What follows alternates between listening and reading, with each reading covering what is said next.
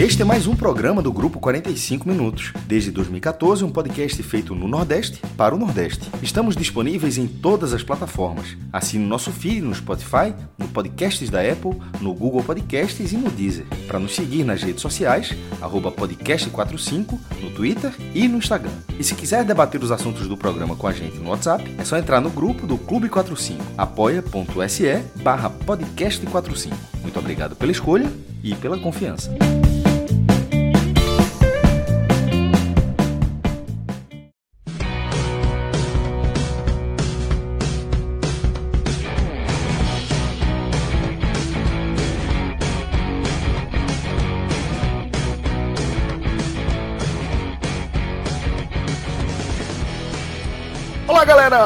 Podcast 45 minutos, começando mais uma edição.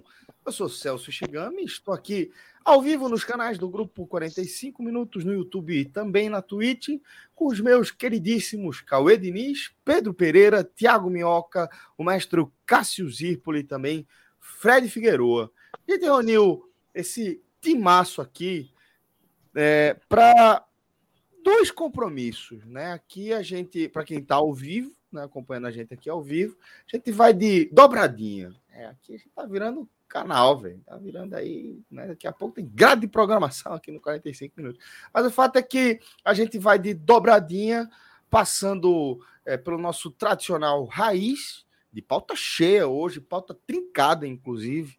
E depois a gente emenda com o nosso Agote Menon. Então, se você tá aqui pelo futebol, tá? Chegou aqui através do nosso conteúdo pelo futebol. Fica o convite para você conhecer também os nossos outros programas, né? A gente tem o nosso H Menon, a gente tem o Agote Menon que vai ser gravado em seguida, analisando o quinto episódio de House of the Dragon, é o telecast do episódio da, do, da série da HBO, né? E além disso, a gente tem a série de programas especiais também vinculados ao futebol como por exemplo o álbum da Copa, velho. E eu diria que esse programa aqui é um marco no 45 minutos, porque esta é a semana em que a gente vai finalmente dar o pontapé inicial na segunda temporada do álbum da Copa. O álbum da Copa, que, na minha opinião, é o melhor conteúdo de todos que a gente já, já produziu melhor série, pode botar aí, séries especiais, programa de rotina, raiz, telecast, H-Menon, Agote Menon. Para mim, o meu conteúdo favorito é o álbum da Copa, que a gente gravou ainda em formato podcast, com companheiros diferentes, em um momento diferente, que hoje parece por, absolutamente distante, né?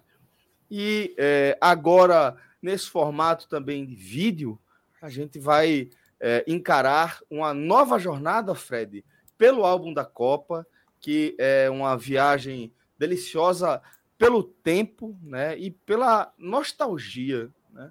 A gente vai viajar, sim, por momentos que a gente viveu, vai compartilhar aqui com vocês histórias pessoais, é, pontos de vista, mas a gente vai também pegar o DeLorean e até bater no início dessa história que é a Copa do Mundo, Fred. Você que está respondendo pela produção de mais uma temporada do álbum da Copa, queria que você falasse para mim, velho, da tua expectativa, tá? Pelo lançamento desse novo programa, dessa nova temporada, que vem ao ar agora na próxima quarta-feira. Tá? Desde já, já fica o convite aí para você. Salva aí na tua agenda, bota ali aquele alarme também, se você se puder se inscrever aqui, já ajuda, porque quando a gente abrir o programa, recebe a notificação. Mas, Fred, fala, por favor, da tua expectativa pela segunda temporada do nosso queridíssimo álbum da Copa.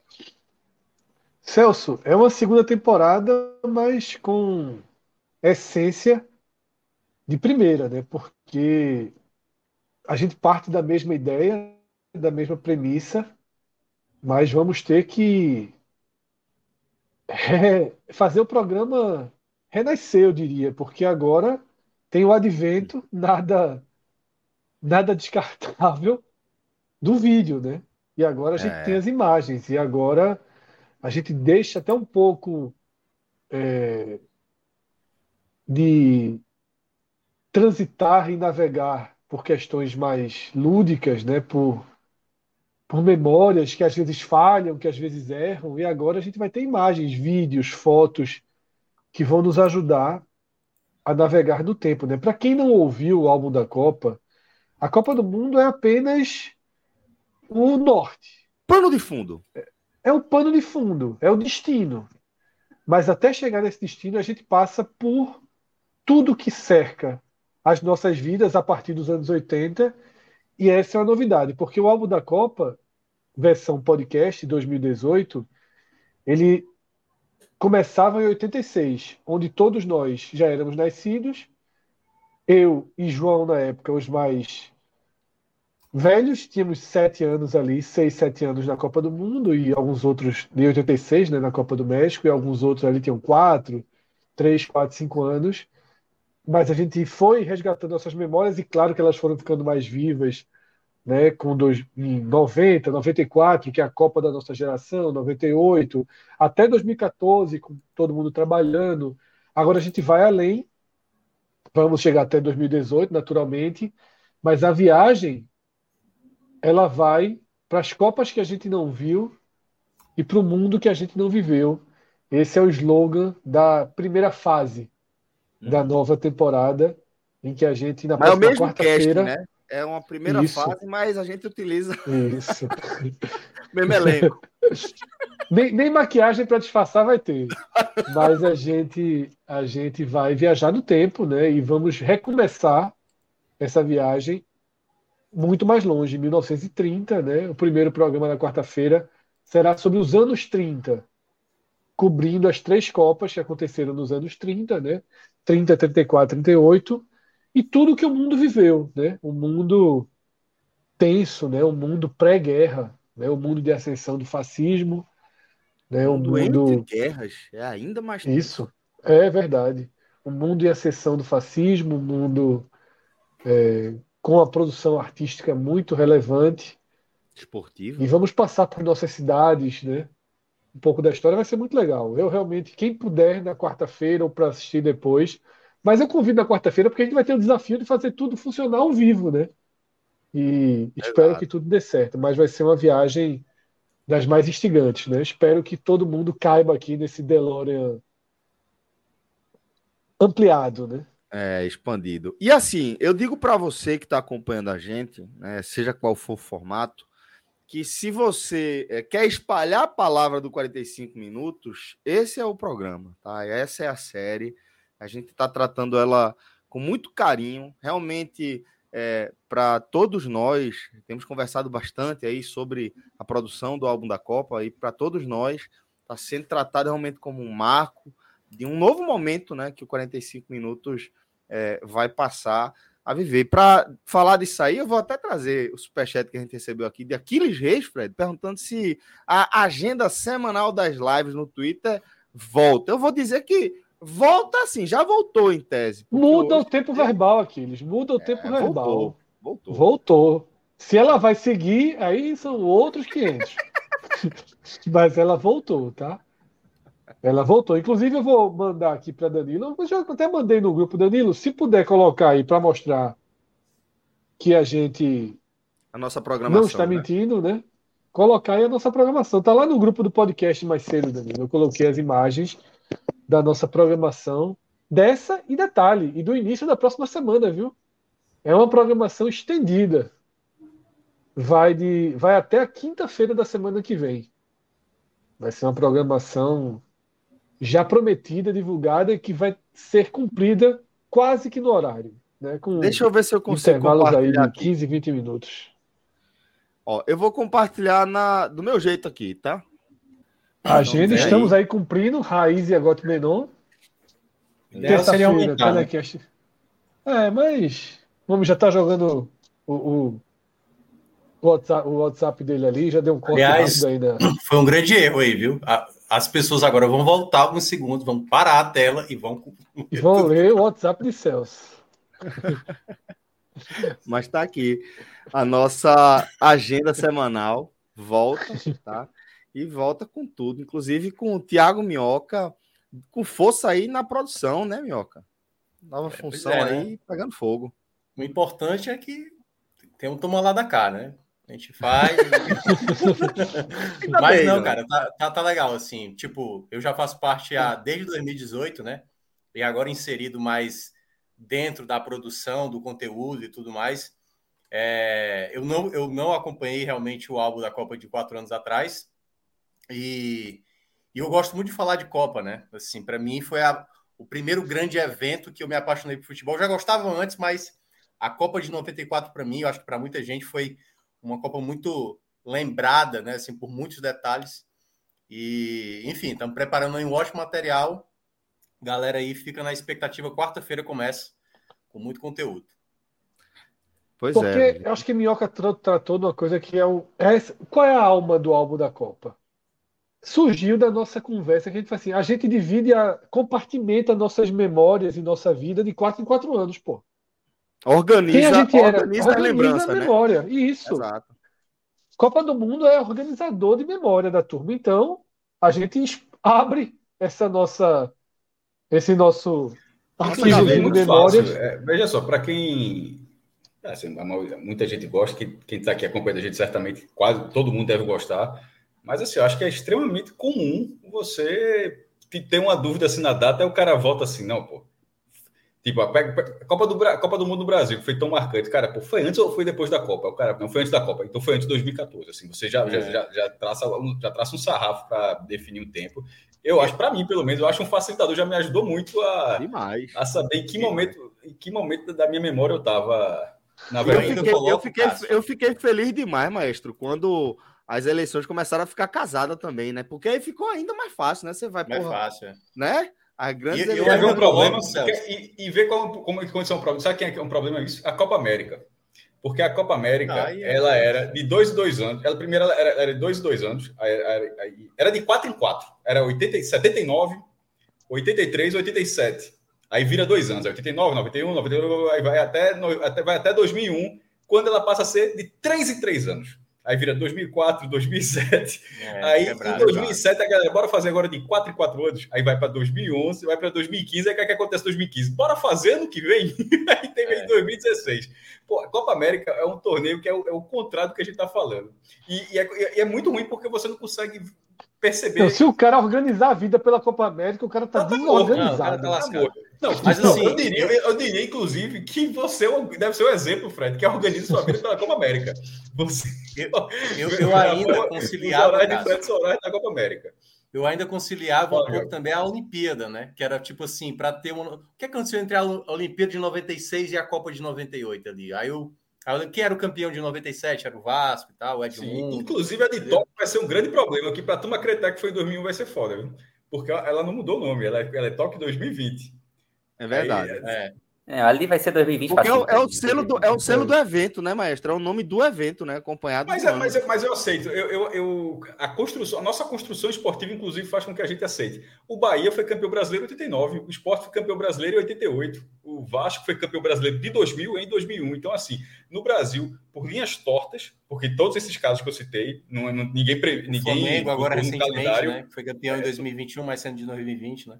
Isso, aí, mas ali, ali esse é o né? único caso que eu ia falar, que ali, ali tipo, o mundo parou, aí o campeonato se estendeu. Mas esses outros que eu citei, todos eles foi tudo por desorganização.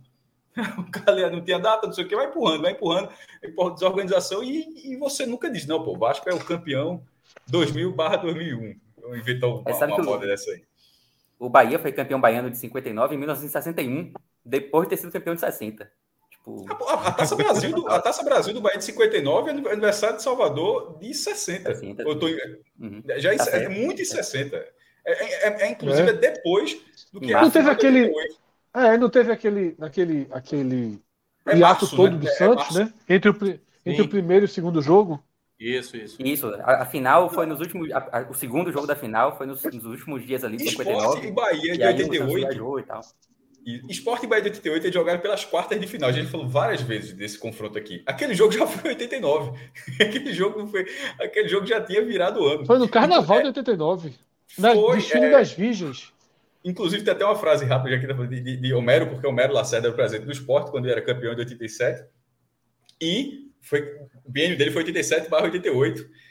Aí e uma vez ele falou: Você nunca foi eliminado do brasileiro, não. Aí, isso muito tempo, essa, naquele momento, né, quando ele foi, eu nunca fui eliminado. Aí eu disse: Como não? Aí disse: Foi, presidente, pelo Bahia. Disse: Já era Bivar. já tinha saído, já tinha mudado, já tinha mudado. Disse, foi, não, já tinha mudado. Golpe da porra. O cara gosta de golpe. Mas ele disse, eu, como presidente, eu nunca fui ligado tá brasileiro. Ô, Minhoca, tu foi dar dica, Leonardo Vieira já pegou. Olha a frase que ele me pegou lá na minha conversa com o Celso. Ou a gente muda ou morre. É. Falando da eleição, né? Saiu a pesquisa vale aí. Vale de tudo, né? Vale de tudo. Veja só. Isso é vale do Brasil ao ataque do esporte. Ainda bem que nessa conversa aí eu só eu, eu comentei depois, né? Essa é, é, é, é, do, é do grupo é do, do grupo só do Não, não, essa não. foi direto, essa foi direto, foi essa foi direto. Ah, tá. Foi para mim. Do grupo, do grupo, a última mensagem minha é só ajustando os aparelhos para entrar. que, o que cumpriu aí o spoiler que eu avisei a turma, né? Porque eu divulguei lá, a galera perguntou, porra, Vai ser na hora? Eu falei, velho, veja, Fred que fez a parada. Sabe o que é pior, né? Celso? Já já vai ter aquela troca do celular pro computador. É foda, Fred. Que pariu. E o pior é que eu tô com medo, porque depois do banho de Guaraná, o microfone do computador não tá muito amigo, não. Irmão, velho, esse bicho. Mas vamos, para não ser agora a troca? Vamos. Vamos abrir aqui o nosso raiz, tá? Porque é disso aqui que a gente tá falando. É, e a gente tem uma, uma série de temas que a gente pode trazer aqui, e eu destacaria, Fred, é, o que você trata aqui na pauta como o renascimento né, do futebol do Rio Grande do Norte é, e de como a gente já, já é, falou aqui que a partir da nossa perspectiva pessoal, a forma como a gente acompanhou o futebol, né, uma geração anterior, a boa parte, da nossa audiência, o futebol do Rio Grande do Norte sempre é, durante um bom tempo, foi a terceira força. Né? A terceira do força. Do futebol aqui da região. Atrás de Pernambuco, da Bahia, vinha ali o futebol do, do Rio Grande do Norte, né? E agora a gente está vendo, maestro, esse renascimento, a gente pode tratar dessa forma, né, companheiro? É, é, eu levantei o dedo que era só para falar desse primeiro trecho, porque eu concordo com essa visão, mas eu acho que essa visão ela, ela, ela não pode ser nem da década de 90, porque o Ceará foi vice-campeão na Copa do Brasil da, da, década de 90. Eu acho que ela é de um recorte da década de 90. E se você ainda for para os anos 80, o Ceará nos anos 80 foi sétimo lugar na primeira divisão. Cássio, ela não é uma visão, ela não é uma visão fundamentada. Ela é não, claro não, ela é, é uma impressão. Ela é, é uma impressão. Eu, eu, eu sei, eu, eu, eu, sei que você disse é. isso. É, é aquela mesma impressão do exemplo que eu uso muito dos anos de 90, Vitória, do Vitória, né? é, do Vitória ser mal que o Bahia, o Bahia tendo sido campeão.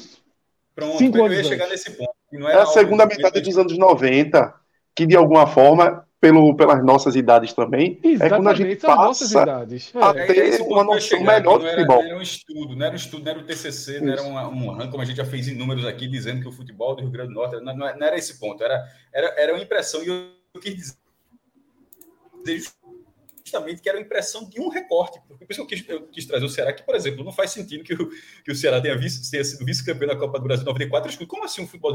É um recorte. Quando começa a Copa do Nordeste, quando começa uma integração maior entre os clubes da região, eles começam a se enfrentar muito mais do que nos campeonatos nacionais. E o América de Natal, ele teve um. um e é, quando a gente fala Rio Grande do Norte, é, é, é muito focado, inclusive, mais no América, mais, mais no América do que no ABC, especificamente, porque o América ele Sim. subiu para a primeira divisão em 96 como vice da Série B, jogou a primeira divisão de 97 e permaneceu. Tinha é, Gito, que um cobrador de falta que fez, fez uma ótima campanha com jogos lá no Machadão, ganha a Copa do Nordeste de 98, é, ganha inclusive em cima do Vitória, é, perdeu a ida e ganhou na volta. É, e com, com, com, com Moura, com Kobayashi, ou seja, tem nomes, assim, nomes conhecidos. Enfim, mas aquele foi um, foi um recorte pequeno, porque depois o América Natal cai na primeira divisão como lanterna naquele Campeonato Brasileiro de 98. Mas foi algo muito marcante e que os cearenses, naquele momento, demoraram muito para fazer, para você conseguir um acesso na primeira divisão naquele formato, quando começa a ter a Série A, Série B, Série C de forma mais organizada. Demorou um pouco para acontecer, e, e, por isso que eu digo que é um recorte curto, mas é um recorte que pesou muito durante muito tempo.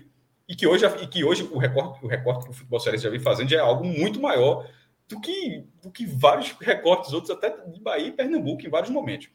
Mas, é, voltando agora para o Rio Grande do Norte, deixando só, falando da como a gente trouxe aqui, que era uma impressão, porque também era minha impressão, não é só de Fred, eu só quis ilustrar qual era a impressão, e era minha também. É, embora, já, embora por minha família ser cearense, e, eu, e minhas férias eu sempre passava no interior do Ceará, é, meu, meu tio Maurício tinha uma assinatura lá do Diário Nordeste, chegava lá no, no Crato, e eu lia bastante, é, e, a cobertura era, pô, era, o caderno de esportes era todo assim, podia ter alguma matéria ou outra de outros estados, mas tinha lá cobertura diária regular, forte de Ceará e Fortaleza, e pelo tamanho do Castelão, pela história, por, por gostar de futebol, já sabia que aqueles clubes eram extremamente relevantes, mesmo sendo novo. É, e nos, agora, voltando de vez agora para o Rio Grande do Norte, nos últimos anos chegou a ser um programa aqui, quando a gente falou do, do buraco, quando os dois estavam na Série D. E, uhum. e, já na existência, já na existência da Arena das Dunas, o que era muito maluco.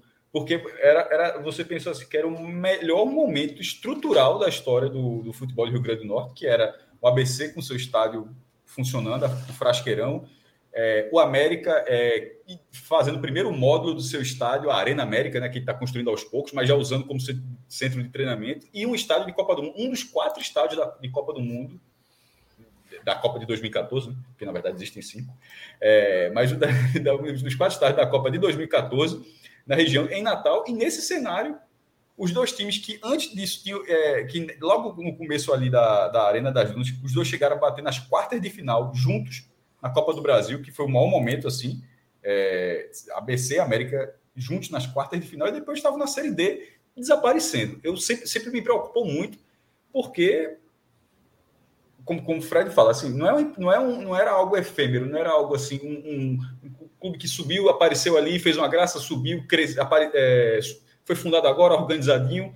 Não era nada disso, eram clubes que estavam no, no, no, cenário do acompanhamento da gente há muito tempo, que já tinham tido relevância, é, enorme relevância. O América campeão do Nordeste, o ABC vice-campeão da Copa do Nordeste, campeão da terceira divisão, o maior campeão estadual do Brasil, é, com bola de prata.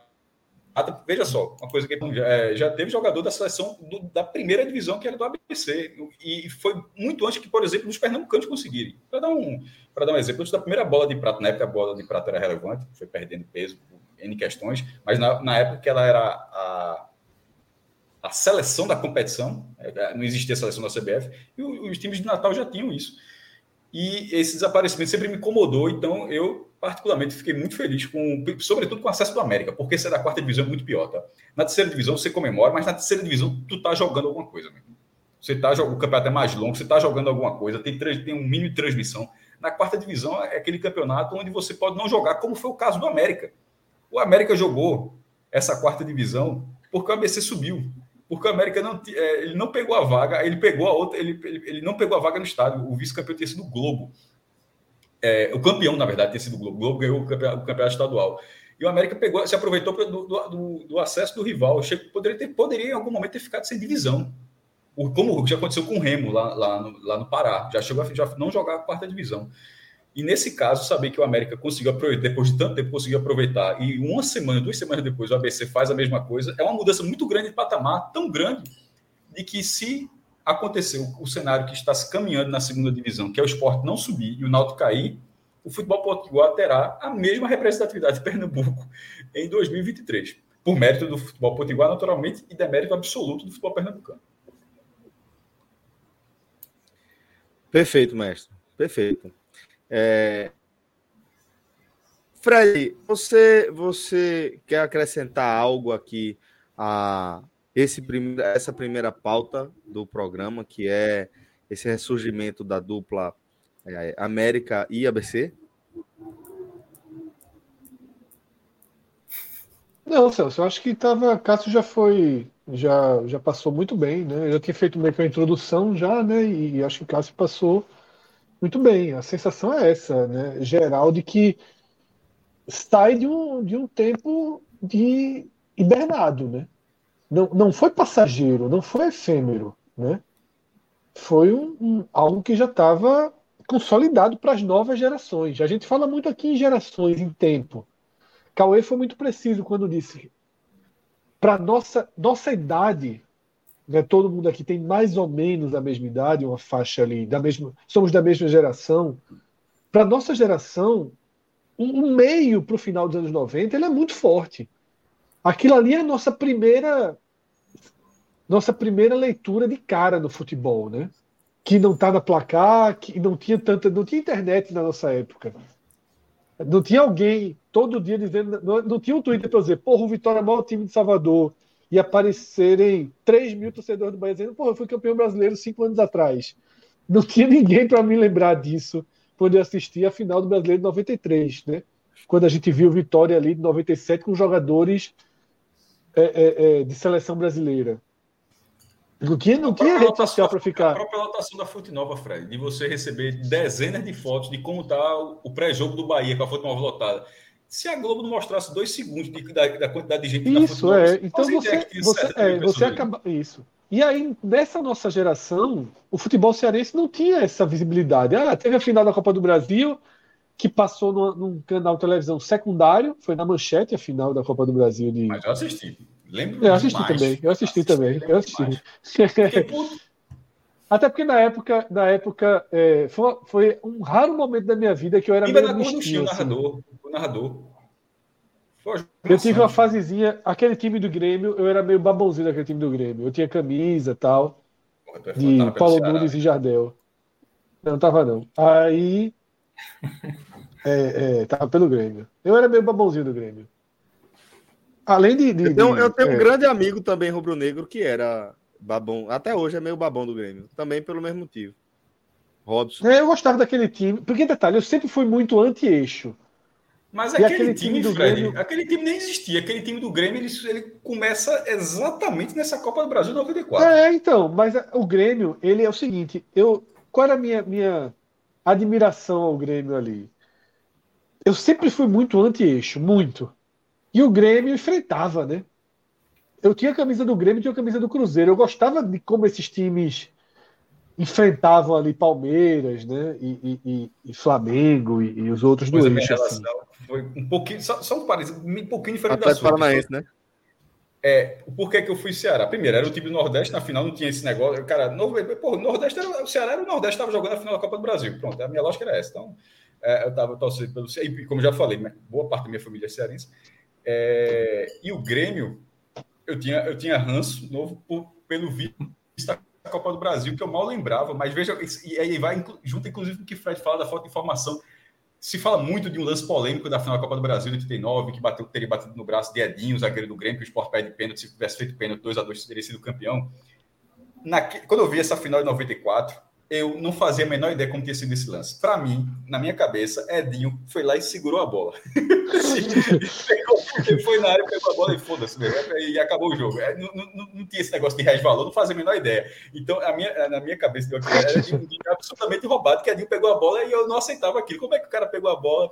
Tipo, o maior roubo da história. Até depois você vai ver o lance, você vai ver que é duvidoso e tal, mas que não é que tem esse exagero. Mas enfim, foi eu, é, a lógica de Fred pelo Grêmio, a minha era, era o contrário, era, era de rabo, de ranço. E Henrique, e Henrique Vieira de Melo lembrou, dia bom para lembrança, Fred. Ele ainda falou isso assim: tosse amanhã pro Grêmio. Tosse Inclusive, a última camisa, a última camisa que eu comprei de um time nacional, sem ser do esporte, foi do Grêmio, pós, pós não. Quando formou o quadrangular de 2005, eu disse, eu vou comprar essa camisa que vai, vai, vai ser útil. Aí é pelo mal, eu só, né? não imagi... eu só não imaginava que seria tão útil. a maldade desse homem. A maldade desse homem. É, o veneno, a maldade desse homem, Celso. Tá, tá, aí, tá onde ele menos imagina. Nem ele sabe é. da maldade que ele carrega. E mesmo assim formou o quadrangular. Formou o quadrangular. Eu Fechou assim, a torcida. Vou comprar porque uma alegriazinha essa camisa vai me dar. A, a da portuguesa não quis tanto. comprar, não, né? Não, não, não. Até porque é difícil, né? E, e aí, Celso, eu até já contei essa história aqui, né? O primeiro, o primeiro clássico pós Batalha dos Aflitos, eu fui pro, pros aflitos com a camisa do Grêmio. E tem duas coisas que, que me chamaram a atenção. Eu acho que eu já contei as duas aqui nesse dia. Uma foi o seguinte: é, caminhando ali pela Rossilva, eu entrei justamente pelo lado eu era mais inocente em, caminhos para o estádio, entrei pelo lado do Náutico. Um senhor me parou e fez assim: venha com a camisa do esporte, mas não venha com essa não, que essa é uma agressão gratuita. Eu guardei essa frase desse senhor. E guardou não a camisa me agrediu também. nada. Não, guardei. E aí, dentro do estádio, levei uma dura da torcida jovem que é coligada com o Inter. Os caras vieram para cima, querer que eu tirasse a camisa, tudo. Aí eu expliquei a, a base provocativa e fui liberado. ótimo, ótimo. Muito bem. Ó, deixa eu girar a nossa pauta aqui, trazer Pedro, trazer Minhoca também para análise, para a gente falar do, do Vitória, né? Porque, de certa forma, o que a gente está acompanhando do Vitória contraria a, a, as últimas, é, os últimos eventos envolvendo o co-irmão, né, Pedro? porque, porque a gente viu o Vitória é, que não apenas caiu do andar mais alto do futebol nacional, onde chegou a ser, algumas vezes, o principal representante do futebol do Nordeste, como ele, ele caiu daquele jeito, isso está bacana, caiu despencando. E parecia é, não estar tá muito perto de conhecer o, o fundo do poço dessa queda. Mas eis que Vitória consegue se reorganizar é, dentro de uma campanha na Série C e agora está a um jogo de voltar para a Série A, dependendo só dele, seus próprios esforços, no jogo fora de casa contra o Paysandu. Jogo um sábado, às 17 horas. Vitória, nesse momento, é o segundo colocado né, do grupo do ABC, que a gente falou, é, e tem oito pontos. O Figueirense tem seis, é quem pode alcançar o Vitória. Então, queria que vocês falassem também sobre esse momento que o Vitória está tá vivendo e da possibilidade de o clube voltar para a Série B. Celso, é, o Vitória ele ressurgiu duas vezes nessa Série C. É incrível assim, essa campanha do Vitória. Porque se a gente for relembrar aqui na, na primeira fase, o Vitória ele estava praticamente eliminado. Falava-se mais em uma fuga ali da zona de rebaixamento do que de uma classificação em determinado momento. E aí o Vitória conseguiu emplacar uma série de bons resultados e conseguiu entrar no G8 ali na última rodada da primeira fase. O Vitória não ficou na, no G8 em nenhum, nenhum outro momento que não fosse na última rodada da primeira fase. Então foi uma primeira fase, bem, foi uma classificação bem surpreendente do, do Vitória, pelo que a gente viu no decorrer do campeonato. E nessa segunda fase agora também, houve um determinado momento em que você olhava para a tabela e você via que um acesso era difícil. O Vitória, ele dependia de uma derrota do Figueirense para o Paysandu na rodada anterior.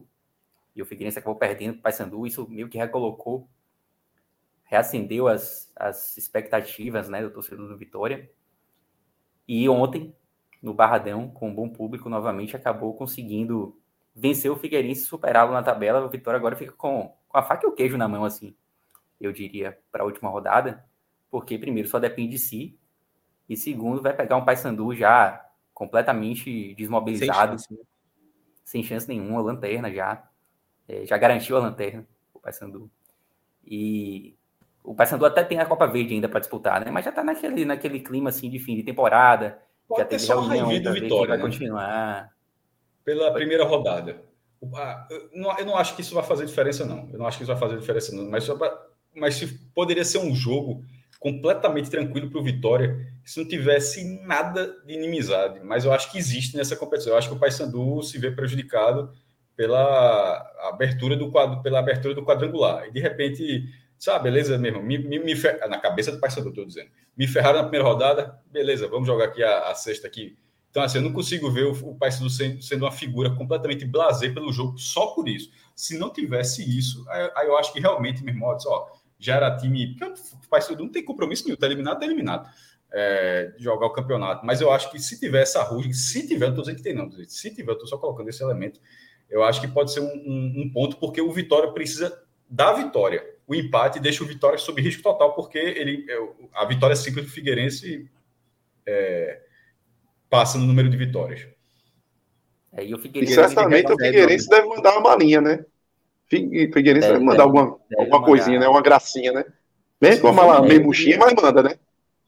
Eu diria que esses dois pontos que vocês trouxeram aí são os dois aspectos assim mais preocupantes para o Vitória, mas não é nada a ponto de você ter um time ali, se você estivesse brigando, um, time, um adversário brigando por alguma coisa, a proporção do problema é outra, né? Você vai pegar uma Curuzu vazia, certamente, imagino eu. E uma Curuzu com torcida, a gente sabe que é um estádio chato de jogar. É, então acho que o Vitória diminui muito os riscos dessa partida, assim. Eu ainda acho que vai ter dois mil caras fazendo barulho. É, isso aí, então, no máximo. Eu, eu, ainda, eu ainda acho assim, fazer, eu ainda, ainda acho que, que torcedor é foda mesmo. O mesmo com o time eliminado, eu acho que dois, ainda tem pelo menos dois mil torcedores do Paysandu para assistir esse jogo. E o Figueirense vai ter o, o ABC, né? Que está praticamente classificado para a final. Essa segunda fase ela tem essa, essa questão. O primeiro colocado ele se classifica para a final. E o ABC ele só não vai para a final se ele perder o Vitória ganhar, ainda assim tem uma diferença grande de saldo, cinco gols de saldo, não é nada do outro mundo, contando que um vai perder e outro vai ganhar, mas é uma diferença que dá um certo conforto. Então o Figueirense também vai para um jogo, certamente vai ter um, não sei se casa lotada por conta da situação, tem que torcer contra o Vitória, mas certamente vai para um jogo que a torcida vai tentar apoiar de alguma forma. Um Pedro, no caso do ABC, será que não faz diferença é, já querendo trazer o jogo para a frasqueira na última rodada, se, esses, se os pontos dessa sexta rodada podem. Eu estou falando realmente sem ter visto aqui a campanha, porque é a soma da campanha que definiria o mando para ter, o, para ter o segundo jogo, que poderia também ser um fator para o ABC, mesmo o ABC já classificado, mas, ó, meu irmão, um pontinho aqui é, é, define o, o, o nosso mando. Campo, né? É, são, são situações que, assim, ajudam o ABC a procurar alguma coisa, mas é aquela mesma situação do Paysandu, né? São, são detalhes que colocam o time detalhes, um pouco mais detalhes. atento, mas não é aquela coisa do time precisando ganhar para subir. Isso, isso muda muito. Não, isso então, tem razão total. A gente só está trazendo os elementos que isso, podem colocar uns. Porque assim, porque na verdade é o cenário dos sonhos para o Vitória. Veja só, a gente, a gente só está colocando. Veja, o Vitória. Só se o Vitória achasse que ia, que ia subir na quinta rodada. Da forma como o Vitória está fazendo essa campanha o cara chegar lá pro Vitória, meu irmão, tu vai jogar a sexta rodada contra o Paysandu eliminado precisando da vitória. Tu assina? Claro que assinava. Então, isso é um cenário dos sonhos para o Vitória. A gente só está trazendo aqui elementos que podem dificultar esse cenário. Agora, não tem absolutamente nada que faça o cara do Vitória ficar assim, porra, que merda. Não, que merda não, meu irmão. O cenário é completamente. É, é um filé para o clube aproveitar, ter a chance de aproveitar. Né? Se vai aproveitar, é futebol. É, o cenário saiu de, de pessimismo total para otimismo total. E vale lembrar também que nesse final de semana o Vitória teve eleição para presidente, né? Teve a reeleição de, Fábio Mota. Não é nem uma reeleição, né? Porque Fábio Mota não tinha sido eleito. Ele acabou assumindo a presidência depois da saída de Paulo Carneiro, do vice também. É... E Fábio Mota, óbvio que o primeiro desafio dele é esse acesso à Série B, mas ele vem também para tentar completar um triênio, né, que é algo que não acontece já há algum tempo no Vitória. Os seis últimos presidentes do Vitória não conseguiram completar triênio, seja por mandato tampão, ou seja porque acabaram deixando é, a presidência por algum motivo. É, então ele tem, essa, tem esse desafio de tentar reorganizar o clube politicamente e de dar um primeiro passo na volta a um futebol mais competitivo, né? Porque a Série C para o Vitória é, Cássio estava até falando que a Série D se comemora mais um acesso da Série D para a Série C, mas o Vitória está na Série C para o Vitória é, quase com a Série D. Sem dúvida. Não, veja, os clubes têm peso diferente, veja só. Pro, pro... E assim, acho que não, não, é, não é. Precisa ficar com muito melindre para falar, não. A, a, a Série C para o Vitória é, meu irmão, é como se estivesse na quarta. Assim, é, é, é uma calamidade. E ele poderia piorar? Poderia piorar, porque o buraco sempre pode ficar mais fundo. Mas, assim, o Vitória não precisava chegar na Série D para o cara pensar assim, meu amigo, o que é que aconteceu com o Vitória? O Vitória na Série C já é para o cara pensar, o que é que aconteceu com o Vitória? Porque o time que está na Série D, se, se for um cara que sempre esteve na A e foi bater na D, aí seria algo do tipo. Mas se é um clube que oscila BC, BC, BC, de repente tá na D, assim, a vida dele já estava muito próxima daquilo. E a Série C não era algo próximo do Vitória. Ou pelo menos, a, a, a pelo menos não Ô, era desde há 15 anos, né? Cássio, acho, o, que, que... o que é mais. O que seria mais estranho no Ninho hoje? O Vitória nasceu ou o Santa na D? O Santa na D. Porque, é, porque é, o Vitória, é, o, que eu acabei de falar, embora tenha sido só uma, uma vez, é, lá em 2006, no caso 15 anos, já são 16 anos, na verdade. É, porque na, o, o, Santa Cruz na D é a repetição de algo que você não entende. assim, o Santa Cruz é um, clube, é, um, é um, clube de um patamar que você que não, que não é que não é que obviamente não é da quarta divisão. Como a América também não é, mas assim, mas não é uma, duas. Pô, o Santa já está indo para quinta vez. Tem hora que você fala, é, é a repetição da, é a repetição da tragédia. Então, eu acho que se fosse uma, tipo, um, D do Santa com um AC do Vitória, aí beleza a comparação. Mas na hora que vai para cinco Série D do Santa Cruz, eu acho que é algo assim muito pior, Fred. Se, se, se eu, entendi a, se eu entendi a dúvida. Não, eu entendo. É porque, de certa forma, ficou mais comum também, né? Porque você fez uma, uma alusão ao Vitória ser um time tradicionalmente de primeira divisão, jogando a terceira, né? E o Santa, nos últimos anos, ele ficou um pouco nessa históa de ser, né? Mas tu analisou é, a gravidade, né? Qual é o mais é, grave? Mas a, o mais grave é o Santa Cruz, sem dúvida, até porque eu já é uma sequência muito, muito longa, né? Eu mas eu não sei se muito... já. Eu já não sei se é o que soa mais estranho, Mioca.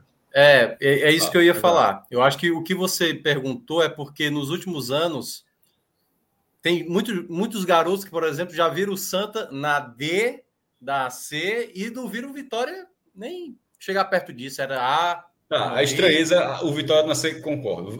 Hoje o Vitória causa. Porque na D o Santa. Não, pô, já jogou uma vez, já jogou, já jogou há 10 é, anos. Exatamente, assim, é. é. A, é, a pergunta era um pouco da pela estranheza. Jogou uma vez lá em 2006, já outro cara. Pô, é. não lembro não e tal. Porque eu, eu acho que entra muito isso, né, Cássio? Às vezes também da geração, a nossa geração que viu, né, o Santa Cruz e que viu Vitória e tal. Assim, eu, eu acho que talvez o que mais mexeu no futebol brasileiro assim foi quando o Fluminense foi bater na Série C. Ali foi algo tipo, caramba, que era, que era a D. Jogar é, a Série C em 99 era jogar D, não existia Série D. Então, assim, jogar e ali, era... e ali eu torci pro Santinha. Ali eu torci pro é. Santa. Ali, Fred é chegado no tricolor mesmo. 98? Ah, para Não, o rebaixamento. É, ah, isso. Ali eu torci pro Santa. Fred, já, Fred tem camisa do Grêmio. Eu tava na Ruda, né? Bahia. Não esperou com a camisa do São Paulo. O gol de Raul, né? É o do gol do Raul. Aquele é, gol de Raul, né? Zagueiro. É, isso. Contra o Volta Redonda, né? Contra o Volta Redonda. Raul de centroavante. Eu, eu tava assistindo o jogo do Fluminense na televisão. Raul, que se eu não me engano, foi cria do Bahia. E Raul, se eu não me engano, foi cria do Bahia. Divisão de base do Bahia. Raul. Pô, meu irmão, se tu lembrar, divisão de base de Raul Cauê, pelo amor de Deus. Passou certeza que era do Bahia. Passou certeza. eu não, não sabia dessa, Pedro, que Raul era divisão não, de base. Isso, do... isso aí, aí, aí, não, não, a pergunta certa para Pedro aqui é Raul, né?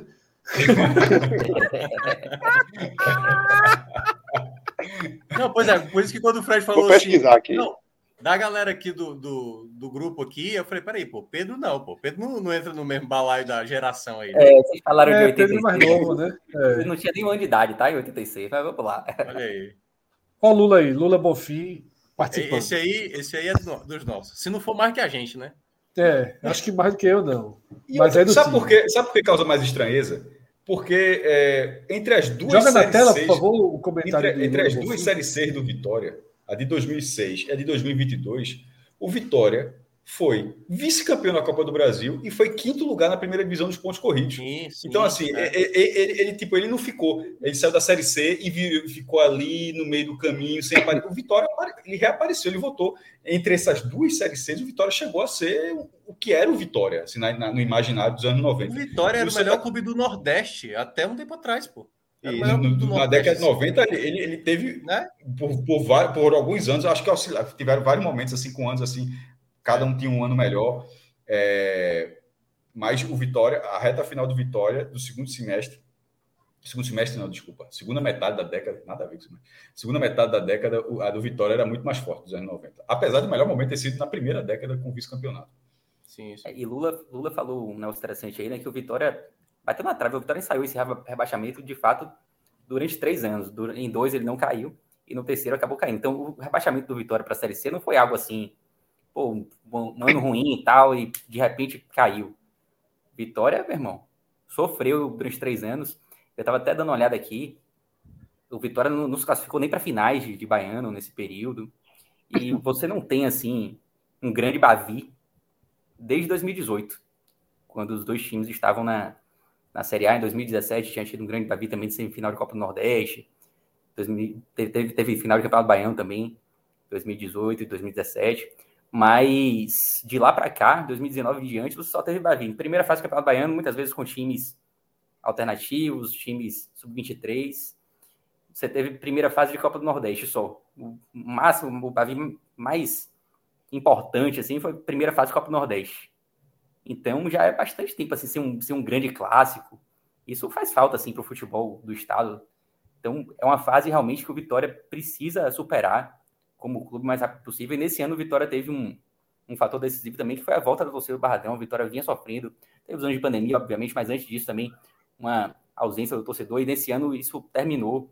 A torcida abraçou, maior, maior média de público da Série C, disparado. Então, teve um. É meio que.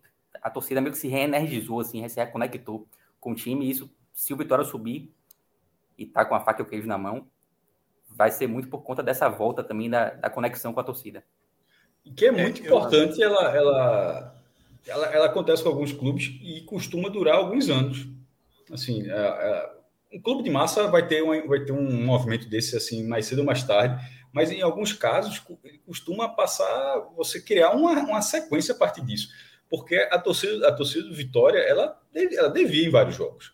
Ela, ela sempre na pesquisa ficando entre lá entre as três maiores três ou quatro maiores, três ou quatro maiores, ou até a segunda maior, como já apareceu uma, uma, uma vez, porque sempre tem mais erro, mas enfim, sempre, sempre, ali entre as maiores do Nordeste, um milhão e meio, dois milhões, dois milhões e meio de torcedores. E era, era, era, havia uma discrepância em relação a, ao, ao, que o Bahia fazia e ao que, ao que o Vitória fazia em termos de torcida. Mas aí, e, e é preciso uma campanha dessa para você falar só mesmo, o outro lado faz também, pô. Assim, é, a Bahia, a Bahia, Bahia, beleza, mas a Bahia é Vitória também, meu irmão. Tem, tem muita gente do Vitória lá, porque não é você, né? Você não arruma 30 mil pessoas aí para todo, todo fim de semana ficar apinhado no estádio como o Barradão, que é o estado mais velho, daquela forma, podendo ter uma arena, mas o cara faz questão de ir para lá. A gente aqui no Recife meio que entende um pouco desse movimento, mesmo, mesmo achando, achando certo, mas só que eu entendo. E, e acho que esse, esse, esse movimento foi importante para a percepção dos outros em relação à Vitória, porque já estava meio que ficando assim, não, a torcida do Vitória não vai, não vai, vai, pô precisa, precisa disso aqui, precisava disso aqui. E, e, era isso aqui mesmo, porque a campanha de vitória era ruim, mas em algum momento os caras disseram, oh, meu irmão, se não abraçar agora, vai bater na quarta divisão. Aí abraçou, surpreendeu, é, conseguiu, a, conseguiu a, a, vaga na reta final e agora tá para fazer um bate e volta mais uma vez. Que aí a, questão, se o Vitória se conseguir, se o Vitória conseguir na questão de rivalidade com o Bahia. É, o, o Vitória são dois rebaixamentos da terceira divisão e o Bahia, o Bahia tem um. Mas os dois têm o mesmo número de participações, que o Bahia não conseguiu subir no primeiro ano, subiu no segundo. E o Vitória, é, eu não sei nem, se é uma escolha morre miserável. Se, se, se, o cara prefere ser rebaixado duas vezes ou ficar dois anos seguidos. Eu realmente não tenho essa resposta, não. Mas, no caso do Vitória, a resposta na terceira divisão, se acontecer, ela é imediata. Porra, bateu na terceira divisão, assim, eu estou no lugar errado, meu irmão. Tipo, você bater duas vezes na terceira divisão e nas duas você subir de primeira, você está mostrando que está no lugar errado. Porque o Vitória está no lugar errado. É, o que eu ia complementar, né, que o, o, o Celso também tinha me perguntado, eu acho que é assim, é uma faca na mão e uma mão no queijo, certo? Não é o, não é o, não é o, o queijo na mão. Eu não acho que esse queijo ainda está na mão do, do Vitória, não. Porque é o seguinte, o Vitória ainda não venceu fora de casa. Claro, vai pegar o Paysandu, já é eliminado e tudo mais, mas não venceu nenhum jogo fora. O Figueirense no venceu todos os jogos. É, no quadrangular. Até porque venceu, por exemplo, o Mirassol. Tudo bem, o Mirassol já, já garantido e está lá na primeira colocação, na, na primeira fase. E o, e o Figueirense foi somou nem um ponto fora e venceu todos os jogos em casa. Por que eu estou dizendo isso? Isso é só uma parte da análise. Outra parte é como cada time vai lidar com isso. Por exemplo, o Figueirense, com o apoio da torcida, como é que vai ser a, a postura da ABC? A gente falou que da mala para o Paysandu, de incentivo, e a mala, possivelmente, para a ABC, o Vitória tem ou não condições de, de dar um incentivo ali para os jogadores do ABC. Como é que o ABC vai também jogar esse jogo? Porque, teoricamente, Paysandu e ABC vão jogar relaxados, sem nenhum tipo de obrigação. Quem vai jogar pilhado é o Vitória e quem vai jogar pilhado é o Figueirense. E tudo, aquela coisa que a gente sempre fala aqui, como acontece em última rodada de Copa do Nordeste, como Sim. acontece em todos os campeonatos. Jogos simultâneos, um gol que sai de um lado, um gol que sai primeiro, vai afetando o jogo do demais, né? Então, se o ABC faz um gol, ou se o Figueirense faz um gol, ou se o, o, o Paysandu faz um gol, tudo vai mudando conforme o tempo vai rolando. Por isso que vai ser realmente um sábado ali. Esse é o tipo do jogo que eu vou querer ver, por exemplo. Embora eu acho que eu vou estar trabalhando é, na rádio nesse horário, mas é o tipo do jogo que eu acho que vale ver. Porque dá trabalho esse da Zoom pra cacete. É. Disseram não, que a veja, só, essa despedida, não, veja só, essa despedida é importante demais, porra.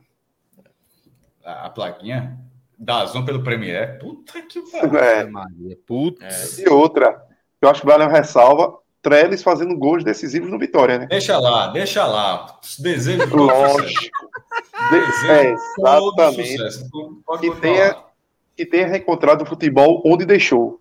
Que lá deixou, exatamente. Copa ano que vem, dentro dos golzinhos aí, tem problema não. Tem problema, e só para não passar batido, conferir lá. Raul é do. Começou realmente lá no Bahia. Ele chegou a jogar naquele time de 89. É reserva de João Marcelo, de Claudio. É um monstro. É um monstro. É um monstro. É um gigante. É o maior caderninho. Trabalha com 10%. Pô. Trabalha não, trabalha não, trabalha não. Naquela época era caderninho. Ninguém aqui tá com de checar isso aí, mas tá foda pra acreditar. Caderninho da porra. Caderninho da porra. Naquela época era caderninho. Ó, seguinte, galera. É, a gente vai. Eu diria que a gente vai mudar de vetor aqui na nossa pauta, né? Porque se a gente tava apontando para uma direção, né, em times que estão em ascensão, agora a gente vai falar de algo que, na, no melhor dos cenários, vai para uma manutenção ali de patamar, porque a gente está falando em recortes um pouco mais amplos. E eu vou pedir para Danilo Melo, diretor da nossa live, trazer aqui é, para a nossa para nossa tela, né, para quem está acompanhando a gente ao vivo nos nossos canais, a matéria do ENE 45 que trata da reeleição de Evandro Carvalho é, pra, como presidente da Federação Pernambucana de Futebol. Agora, por mais quatro anos, portanto, teremos Evandro até 2026, se tudo correr de acordo com o trânsito normal desses processos de gestão, os processos administrativos, né, de ciclos. É, e é, não tem como a gente é, olhar para o trabalho de uma federação né, e dissociar dos resultados que seus é, clubes, que seus integrantes, seus membros, eles alcançam nas esferas esportivas. Né? A gente sabe que a federação é uma instituição é, de caráter administrativo, mas sem dúvida é, tem uma participação direta na rotina dos clubes também, pelo menos indireta. Né? E eu queria trazer aqui para a nossa discussão é, como vocês analisam né, essa nova é, vitória de Evandro Carvalho na eleição, né, e qual a análise que vocês fazem disso que eu estou trazendo, né, a crise no futebol pernambucano e a contribuição de Evandro, enquanto presidente da Federação Pernambucana, nessa crise. Mas estou vendo que você já está com o microfone aí é, fora do mudo e queria, portanto, a sua visão para a gente iniciar aqui o nosso debate.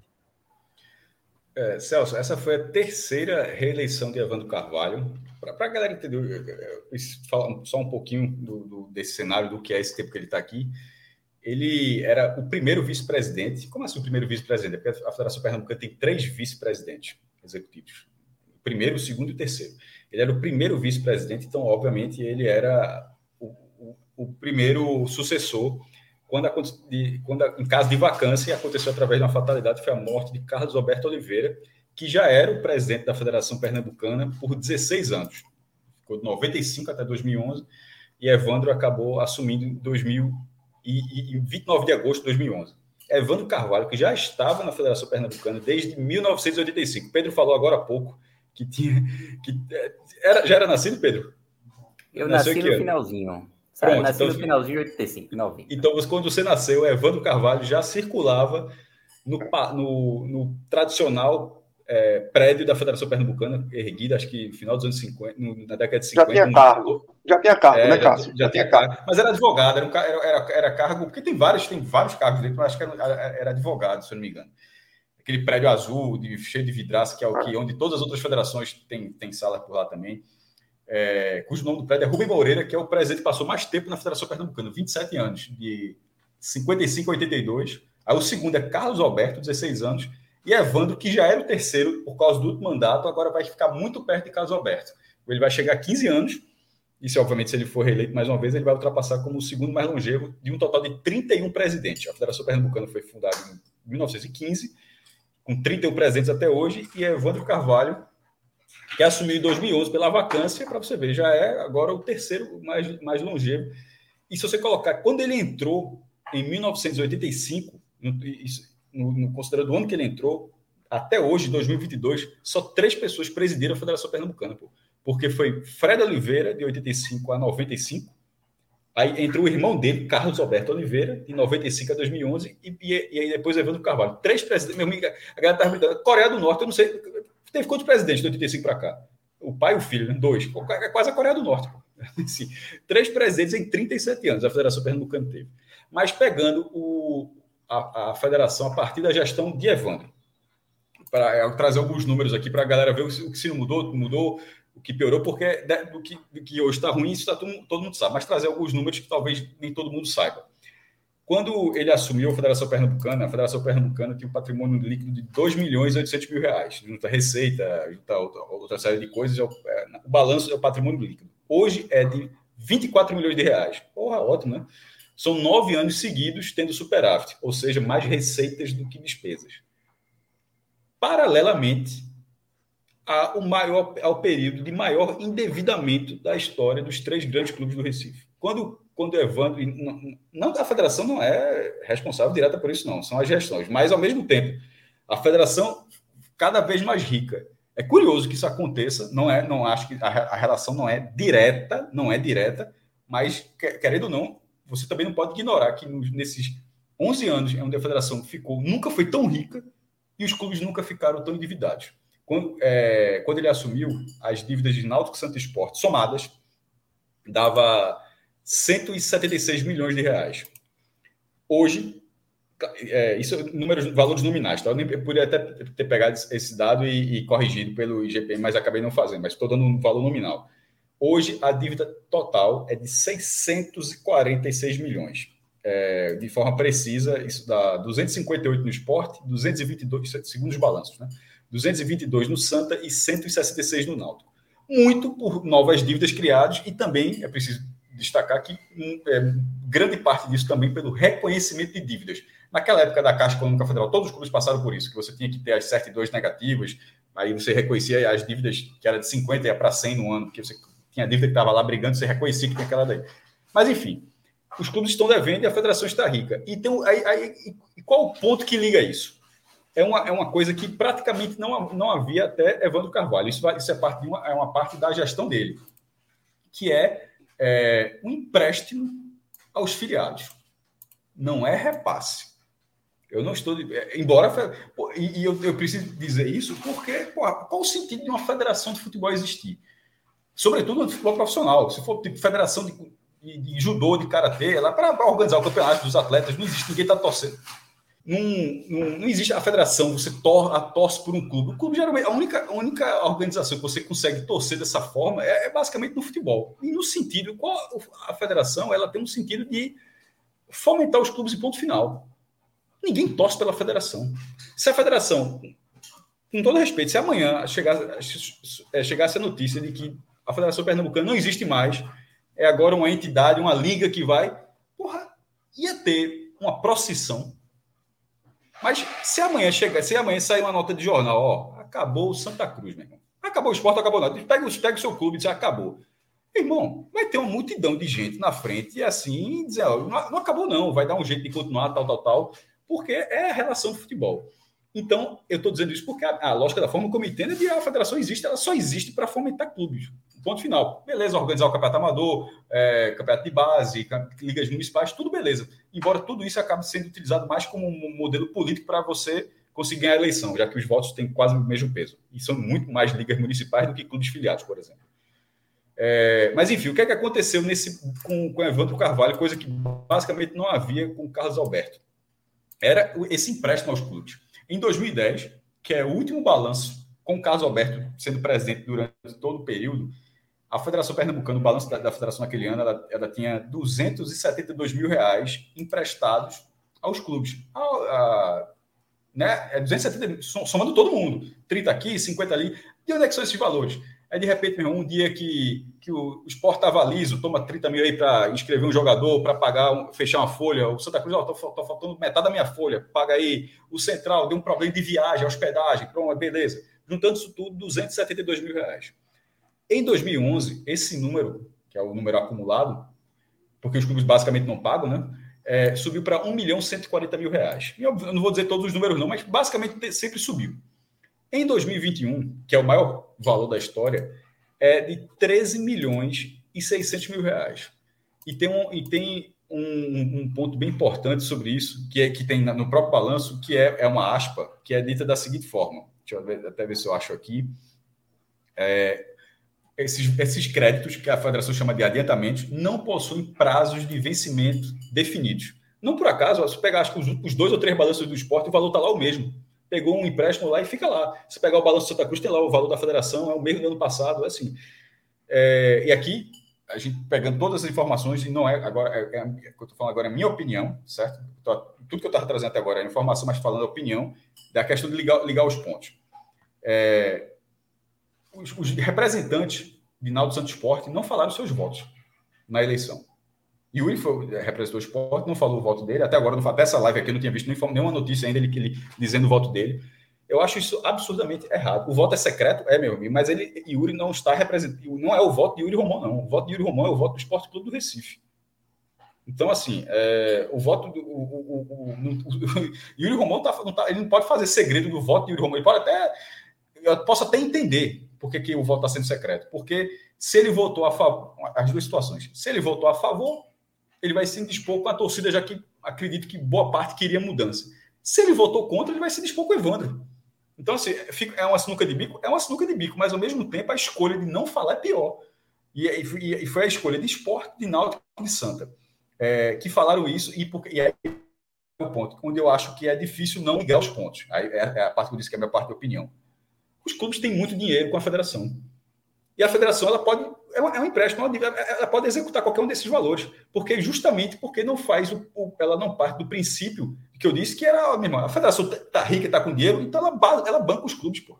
Ela tem que estar tá emprestando dinheiro. Como assim emprestar? Você está emprestando dinheiro que vem dos, gerado pelos próprios clubes, lembrando, porque é o percentual da receita da bilheteria, é o percentual do cartório, o cartório dela das taxas. Né? Existem 76 taxas na federação. De compra de bola, inscrição de jogador, filiação, é, reclusão, saída, filiação profissional, que é, que é a mal de toda, mais de 300 mil reais, 76 taxas. Com isso tudo gera o caixa, a federação não tem que ficar juntando dinheiro no banco, não, pô. Ela tem que bancar os clubes. Aí bancar com empréstimo, aí, aí com esse fundo que não tem investimento, acontece esse tipo de coisa. Aí então, tá devendo uma situação hipotética, tá devendo um milhão ali. Sim, não foi por isso que votou, não. Mas ao mesmo tempo, beleza, votou contrário. Ah, meu irmão, então é, a gente é contra, então, por favor, só, eu tô precisando desse um milhão, porque se é da federação, vou, vou bancar o campeonato, tal, tal, tal, tal, tal, tal. E você fica numa situação difícil. E, e, os clubes ficam nessa situação, e os, clubes, e os três clubes estão nessa situação difícil. Porque se não, se não tivesse absolutamente nada assim, por que se comprometer tanto? Por, por que, que o Náutico, o Santos Esporte, eles podem simplesmente, ó, a gente gosta da gestão e ponto final. É a escolha de quem está no comando executivo. Mas se não for o caso, simplesmente for um caso de dependência, ela, ela existe. Qual o sentido dela existir, essa dependência? Criar esse elo. Eu, eu, pelo, menos, eu, pelo menos eu vejo dessa forma, para você ver como é algo muito complexo. E eu estou dizendo só do voto dos três, porque quando você vai para os votos menores, aí os, os, do interior votam juntos, porque, é, por exemplo, a, o campeonato da Série A2 desse ano subiu para 25 times. Pô, é, para quem o clube pequeno foi ótimo, porra. O campeonato tinha 12 times, vai, vai ter 25 agora, vai dar quatro vagas, eram duas vagas, deram quatro. Então, assim, a, a, a medida de eleição ela foi construída dessa forma, de botar mais vagas, de dar mais possibilidades para o clube, clube menor disputar a primeira divisão. Mas e para os grandes? Qual foi o, que, qual foi o grande diferencial para que Náutico Santo Esporte sigam mais uma vez? E isso acontecendo, é, para encerrar esse, esse, esse meu comentário, está ficando longo, que caso o esporte não suba e está em sexto lugar, coloquei até isso no texto, eu escrevi um texto. É, caso o esporte não suba, e caso o Náutico caia, o Náutico é o vigésimo, e o Santa já está na quarta divisão, se o, Náutico, o esporte não subir para A e o Náutico cair para C, Pernambuco terá em 2023 a pior representatividade de sua história no Campeonato Brasileiro, que seria um time na B, um na C e o resto na D. Ou seja, nas três principais divisões, os 60, como a gente fala, os campeonatos mais regulares, né? Porque a D onde é, a D é aquele campeonato que vem dos estaduais, mas nos campeonatos onde você ou subiu ou desceu, que são a A, B e C, só tem dois times, pô. E um na B e um na C. Seria o pior cenário. E esse cenário é um cenário de, um no, de uma nova gestão. Evandro foi aclamado em 14, foi candidato único em 18 e pela primeira vez bateu chapa. Não é coincidência que tenha batido chapa em 22, porque se a gente está falando que o cenário é muito difícil, é natural que, que, que, que surjam, é, que apareçam opositores. Apareceram dois. Uma candidatura foi impugnada de Mirinda e a outra de André Cortes, que eu, eu, confesso que eu não conheço, acabou tendo 13 votos E eu, eu, achei tão desconhecido esse nome, com todo respeito esse caso, que eu até achei que poderia ter sido os votos de Mirina migrando para ele, porque achei até estranho essa, essa, votação, que, essa votação que ele teve. Mas, de toda forma, foram dois opositores, que, que só surgiram por causa desse cenário. É, Náutico Santo Esporte, eles, a, a, a, se os três tivessem votado contra, pela forma como foi a eleição, Evandro teve 75 votos e o opositor teve, teve 13. Mesmo com o, o voto peso 2 de Náutico Santo Esporte, ou seja, tire 6 pontos ficaria 69 para Evandro e ficaria 19 para o opositor. Não mudaria nada. O, é, se Náutico Santo Esporte, os três tivessem votado no opositor, caso, é, supondo que eles tenham votado em Evandro, se eles tivessem votado no opositor, não mudaria nada. Mas mostraria pelo menos uma insatisfação. Não mostrar insatisfação, você, você faz, você faz algo pior. Você faz acaba sendo conivência com um cenário que não era que não era para abalizar. Eu acho que Evandro tem, tem seus prós e contras, mas nesse momento eu acho que tem mais contras do que prós neste momento, nessa atual gestão, que ele está na quarta gestão, essa quarta dele eu, considero a mais calamitosa, os resultados em campo, de uma forma geral. Inclusive, até a forma, a relação com a própria Copa do Nordeste, que é muito conflituosa, e a Federação Pernambucana é a mais conflituosa das nove federações em relação à Copa do Nordeste. E, como o Celso usou a palavra, acho que foi o Celso que falou, acaba sendo, sendo conivente com isso. Então, não precisava ser. Mas por que foi? Aí, aí eu deixo perguntar, por que foi? Perfeito. Bom, é, Fred, Cauê, vocês têm algo mais a acrescentar depois dessa aula do Maestro? Porque é, realmente Cássio ele traduziu é, com muito mais profundidade, muito mais dados, a visão que eu tenho da gestão de. Não, foi, foi, de foi exatamente isso, né? Primeiro informações, depois depois a, opinião. A né? opinião né? dele. E eu, assim, eu é. concordo absolutamente com tudo que o maestro é falou eu em relação só queria... opinião, né? Porque eu concordo é. é. com a opinião, os fatos são os fatos, né? Que ele trouxe os números.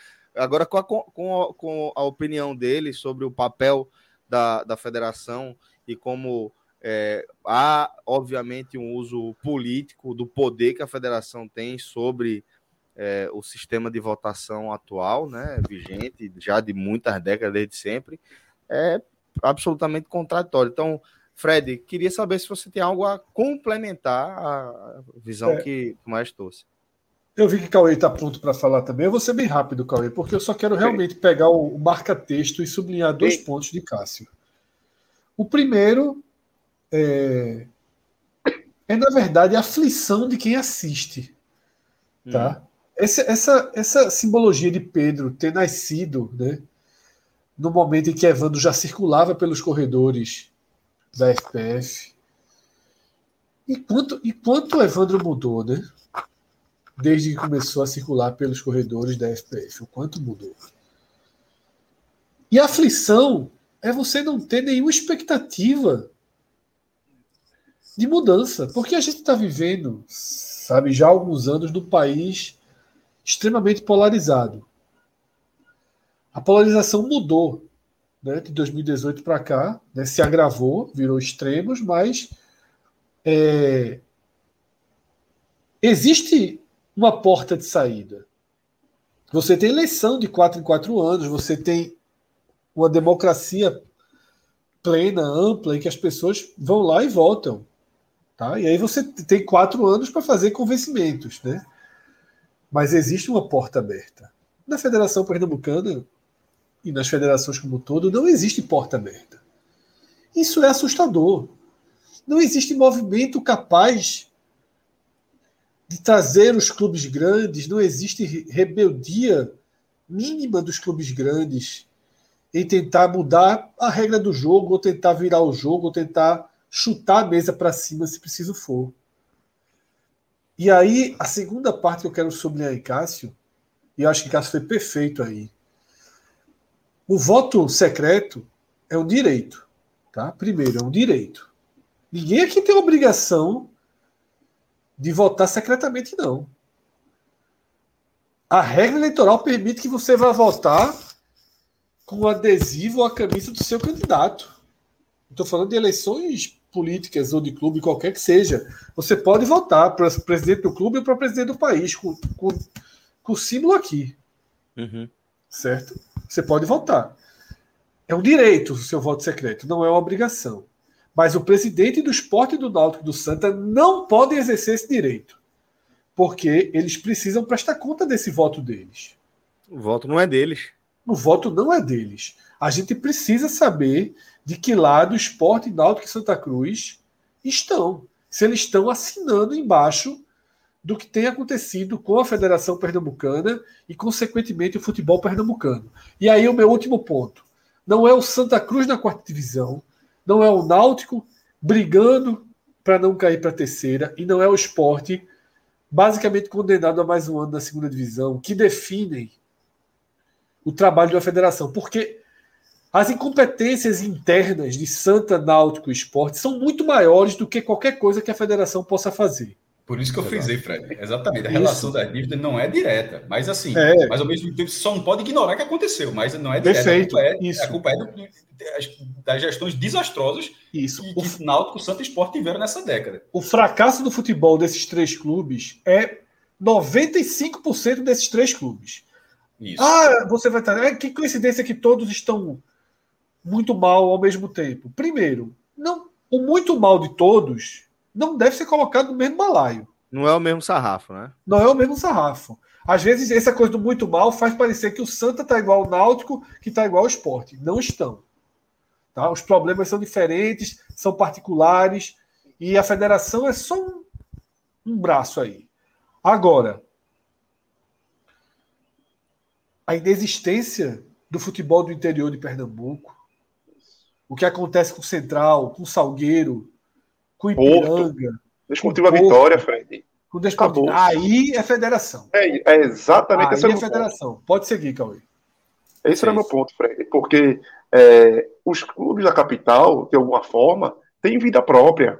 Agora, os do interior precisam dessa mão.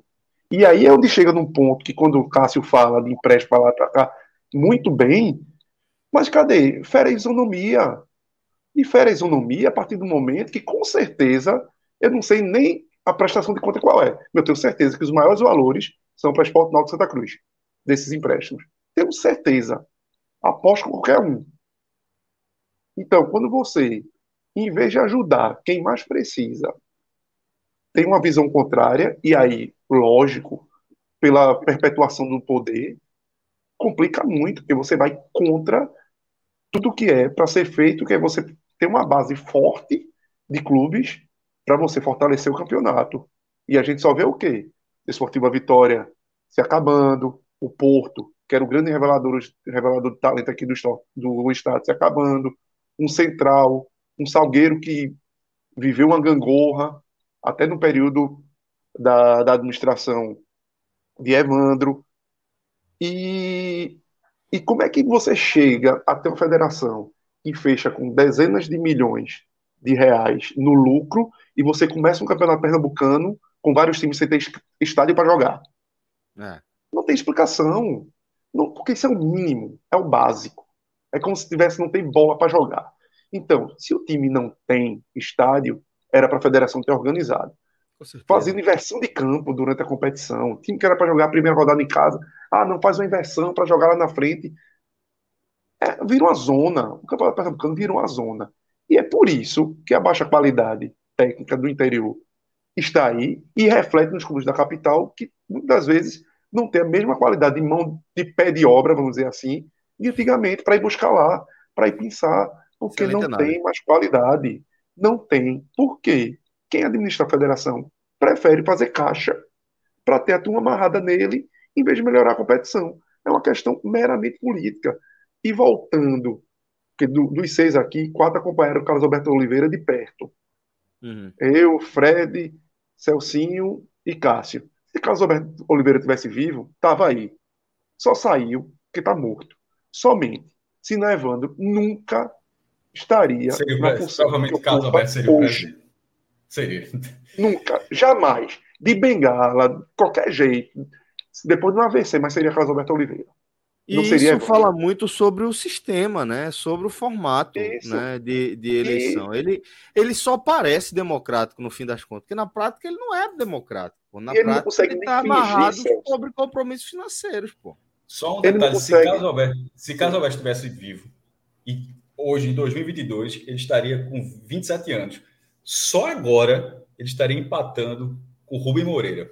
Meu irmão, olha o que é que, que, que é o recordista. 27 anos à frente da federação, né? Só para. É, Sim, como e, presidente. E não, há, né? como presidente.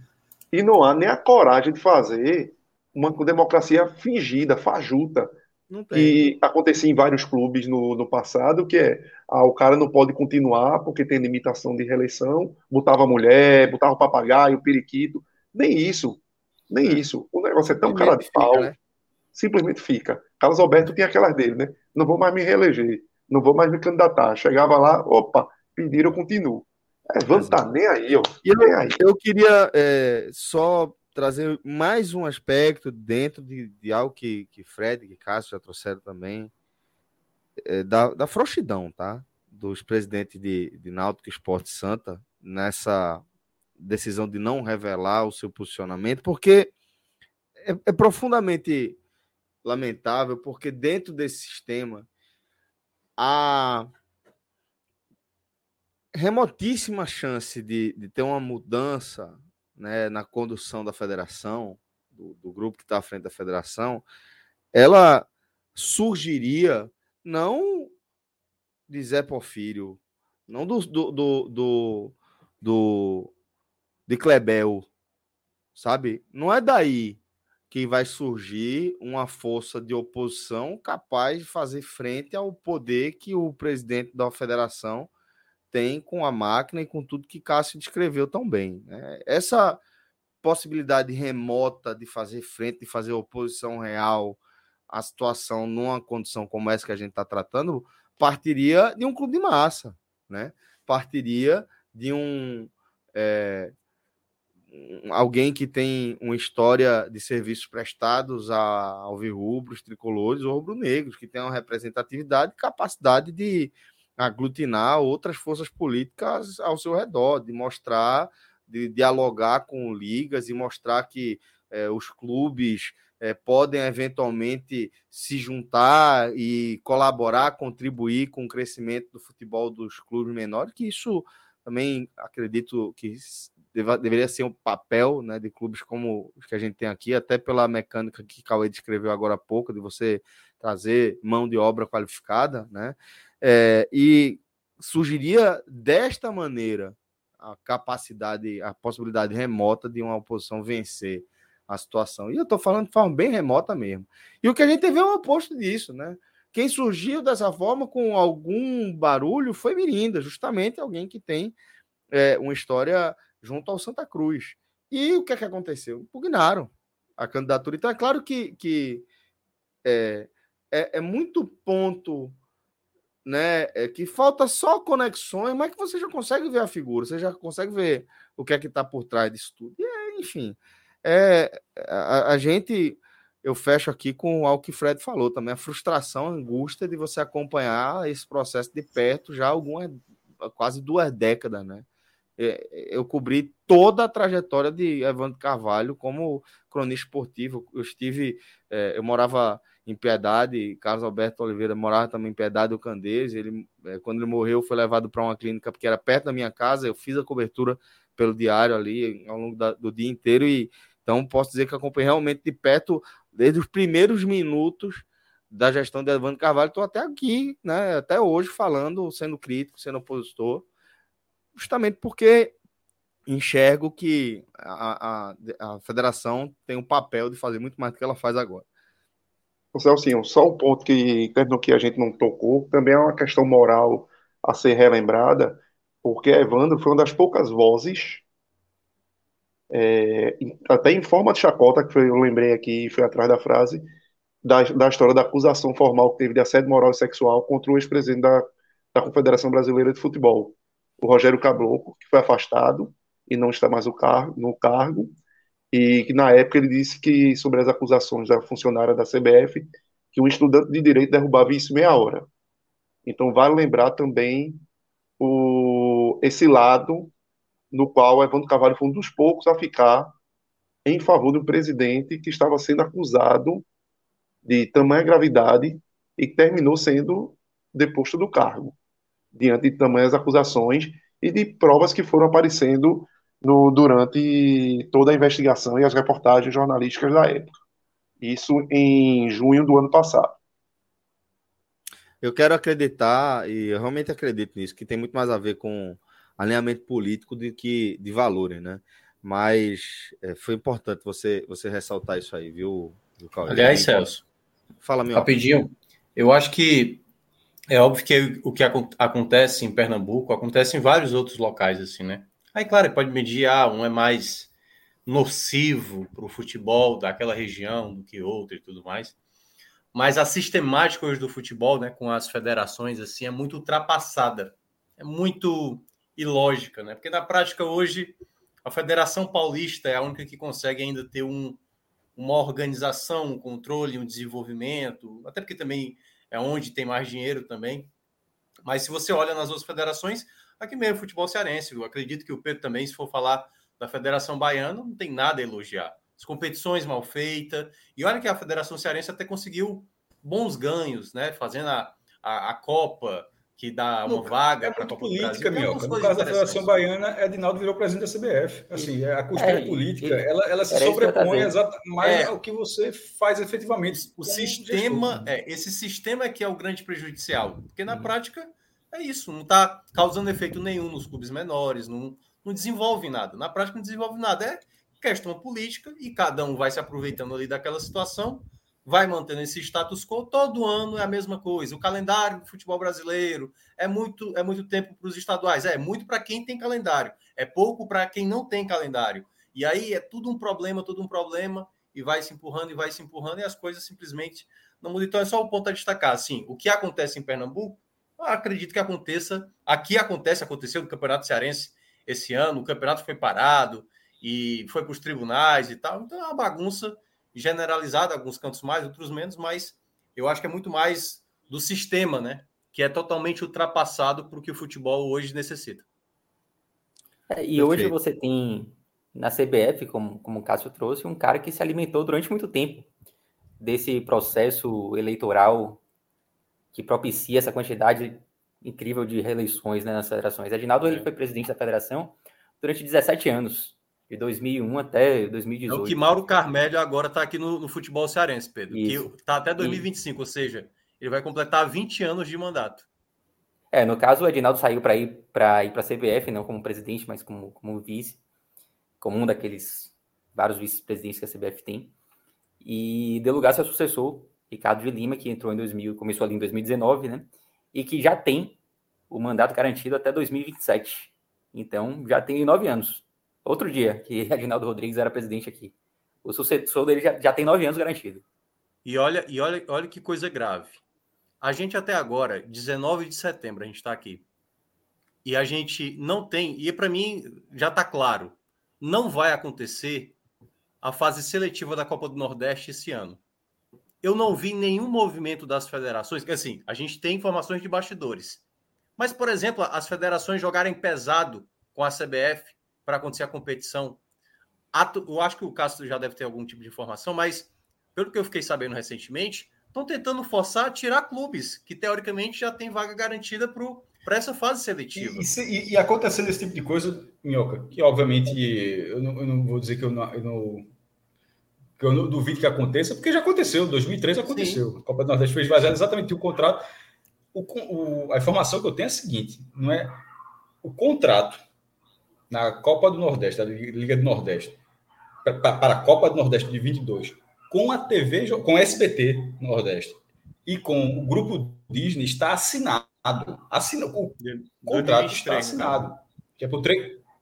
É, desculpa, de 23. Por três edições, 23, 24, 25. Tipo, não é que fechou um acordo. Só, preto no branco. Contrato assinado. Com, com a TV aberta e com a TV fechada, que são inclusive as, as, duas empresas que já estavam na última edição e conseguiram renovar. Mas assim, que tem esse. E, e eu já indaguei, já indaguei algumas várias vezes, no, no, até onde eu posso, naturalmente, como jornalista, assim, ó, por que que. É, qual é o interesse da CBF em não dar um pio sobre essa competição? É. Assim, porque eu já achei estranho também. Como assim? Contrato, como é que a, como é que a CBF não dá um pio sobre a Copa do Nordeste? Mas ao mesmo tempo, eu pensei assim, é, a, a confirmação da Copa Verde desse ano me deu um pouco mais já de. Já foi assim no aperto, é, já foi no é. aperto. É. Não, mas teve. Porque poderia teve, não ter tido já a Copa Verde. Ter, então, assim, ó, se teve a Copa Verde, eu pensei assim, ó, não, faz muito sentido, tipo, que fizeram que façam a Copa Verde 22, ó, e a Copa, em 2023 não vai ter Copa Nordeste. Porém, é exatamente o que você falou, Minhoca. Tá passando o tempo assim, como é que por, sobre tudo isso, por que tanto silêncio em relação à Copa do Nordeste? É. Por, e por que, que eu estou dizendo que não vai acontecer? Porque, teoricamente, o regulamento e a tabela base era para sair duas, dois meses antes da competição começar. Tá na hora já. 60 dias. Que vai, já vai dar na Copa do Mundo. Ou seja, esse ano esquece. Então já deve ter passado. Não precisa mais preparar nenhum time. Então as equipes. Mas não rola aquela rodadinha nervosa, 8 e meia da noite, não, durante a Copa? Eu acho que não. Eu acho que não. Aconteceu em 2010. Tem tele não, é, viu? Tô avisando de agora. Não tem tele, tá? Não tem tele. Depende do jogo. que for. Não, 8 e meia da noite, no meio da Copa, não. porra. Mas 8 e meia da noite. Cássio e mais dois. Já temos um, já tem a chance. Não, não é isso não, pô. Mas só se veja só. 8 e meia não tem jogo da Copa do Mundo, não, porra. Então, aí tu, aí tu vai pegar. Tu vai pegar um Santa Cruz e, e, e Nova e Majestade, não sei de onde, é pra lascar, né? Majestade, não tem não, Majestade não, pô. Tá... Olha só, você, Ó, esse time não vai existir. É só pra. Ó, Muita gente cita o nome de Tininho aqui. Eu acho que hoje, se eu pudesse escolher um alguém que circula pelo futebol de Pernambuco para ser presidente, eu, eu iria de Tininho mesmo. Eu já acho é, que ele está eu acho que ele está onde tem que estar. Ele é... Copa do Nordeste, né? exatamente. É, é exato, eu concordo. Liga. Eu concordo, acho que para ele é muito mais interessante é, acender a presidência da Liga do Nordeste do que... E muito mais próximo muito que, mais fácil. é muito mais eu diria que, que, ele, ele ali é um sucessor natural, não diria que é o sucessor natural, mas ali ele tá, faz parte da linha sucessória. Ele mas tem... é o sucessor natural que não acontece, né? É tudo que a gente está falando aqui. É, é, é, exato, é isso. É isso. Mas, mas, é, mas, é mas, mas, mas, ser voz ativa na Liga do Nordeste, eu acho que é mais relevante, deveria ser. Mais Sucessores. Do que ser numa, numa, uma voz relevante. Que não sucedem. É, sucessores que não sucedem, estamos quase chegando em House, em House of the Dragon, né? Começando a. É. Embora, na, embora na liga, já, embora na liga ela já tenha tido mais, ela teve, ela, ela já teve presidente, tá? Ela, é mais do que a Federação Pernambucana. Já teve a, a, a rotatividade, Alex Portela já foi, é, Eduardo Rocha da América, do, que já foi presidente da América do Natal. Então assim, já tem a, a Luciano Bivar foi, foi o primeiro, né? Então tu sabia disso, Fred? Lembrar lembro, sim, lembro, lembro, lembro. E, enfim, Deixa... a rotatividade da liga é maior do que nas federações, porém, é, um, é, é, é lento também. Perfeito, mestre, perfeito. É... Mas é maior, existe alguma, né? É, não, com certeza, é outro, é outro patamar, né? Mas ainda assim, muito lento. Vamos, vamos fazer o seguinte: é, eu quero trazer alguns superchats que a gente recebeu aqui, como por exemplo, nosso querido Igor Ribeiro, ó, falando aqui o dízimo para fortalecer o projeto. Então, Igor, obrigado, velho. Obrigado demais, tá? É, pela, pela força. Quero agradecer também a nosso querido José Passini, que acabou de subscrever por quatro meses seguidos, ou seja, daqui para frente, daqui quatro meses, né, teremos José Passini como subscritor do canal na Twitch. Exatamente. Aprendeu, Fred? Aprendi. Para frente, é. para frente. É isso, aí, é isso aí que o esporte está precisando, viu, Fred? É o Minaru. Amanhã, é, é, o precisando do Minaru. Teve um rolo aí. O Passinho tava com o caba lá que tava com. Foi flagrado aí. Eu não entendi aquela história muito bem, não, lá no. Esqueça isso, esqueça isso. Vasco, esquece isso, né? Vasco não. Beleza. Passinho, um abraço, meu irmão. Obrigado, velho. Tá sempre aqui dando moral para ele. Olha só, o cara foi para ser visto. Assim, não sei nem qual, o cara foi para ser visto, porque assim, o cara, o cara aí, no, é, no segredo, com, na visitante do Náutico em São Januário, assim. É, trabalhar é foda, né? O cara trabalhou ali, foi buscar. Não, eu, eu, eu, acho que ali foi para ser visto e não sei, não faço a menor ideia do contexto daquilo ali. Daqui a pouco ele fala aqui. É, agora o Mas seguinte, não foi ele, não, viu? Ele estava de vigia atrás. Vou pedir para nosso querido Danilo Melo trazer aqui para nossa tela nossa conta lá no Beto Nacional. Você sabe que o Beto Nacional, velho, tá com tudo, né, pô? O Beto Nacional. Miando, viu? Tá miando, viu, Celso, de novo. É, Mas assim, as miadas. Ontem foi duas miadas de dois micos, entendeu? Não é miada de onça, não é miada de peixe, entendeu? Rapaz, Fred. A gente tem que ser mais é, é, Dividir as contas. Essa coisa de união. Dá mais não. Ah, eu, eu, esse teu papinho aí é foda. Ótimo é momento. É o papinho, é o papinho disso, do cara que nunca perde. É, é, não, eu perco, eu perco, mas eu só quero tu é perder é sozinho. Fernandes, né, Fred? Tu é meio eu quero só minhas derrotas. Fred, eu quero só minhas derrotas. Tu meteu quanto pro Náutico? Fred foi, foi de Náutico. Foi 100 reais, 300 reais. Não, não, não, meti não, tu é doido. Foi, pô. Foi pouquinho, foi pouquinho, foi pouquinho. Foi pesado, foi pesado, foi pesado. Foi nada, foi no empate, botaram empate, não sei o quê. Não. Ontem a gente perdeu o mico porque a Juliana disse que ia dar Mirassol. Aí o Mirassol foi e levou empate no final. A turma também aposta em cada coisa aqui, pelo amor de Deus. Amanhã não, o quê? Amanhã. Mirassol tava com acesso. Amanhã no Olímpico. Os próximos jogos, Danilão. Não, não, série B logo para começar. Mas Olímpico deixa longe, né? Nem existe mais Olímpico. O que não pode aceitar é as apostas de JP, porque a começar a apostar. Não pode não. Divisão, o cara apostou na segunda divisão da casa do, do cacete. Grego, segunda divisão da Albânia. Aí é sacanagem. Agora, a turma foi buscar um empate. A última vez que eu participei, Cássio acertou um empatezinho Ituano e Ponte. Não, que eu é, fui contra, inclusive. É. Mas é isso, velho. O cara fecha os olhos e a turma derruba. 5,95 é isso? Não, eu, ia, eu iria, eu iria no Bugre, no Bugre. Deixa eu passar aqui algumas odds, tá? Lá no Beto Nacional, por sinal, você encontra as melhores odds do mercado, vale sempre conferir, tá? Se for criar sua conta, mete lá o nosso código podcast45, você vai estar tá ajudando aqui o nosso projeto sempre que fizer uma apostinha. Então vai lá, cria sua conta nova, dá essa moral pra turma e vem curtir as melhores odds do mercado. Aqui a gente tem para Grêmio e Esporte, vou passar bem rápido, 1,74 Grêmio e o Esporte pagando 5,05. Tá pagando pouco o Esporte, né? Guarani e Novo Horizontino. Aqui o, o a opção que Fred está indicando, né? Oportunidade. Guarani pagando 2,23 e o Novo Horizontino pagando 3,36. Fred, Bugre? Eu iria, eu iria. Precisando muito ganhar o jogo, precisando muito ganhar o jogo. Em casa, jogo da vida, meu velho. Guarani, Guarani eu respeito demais. Eu iria, eu iria.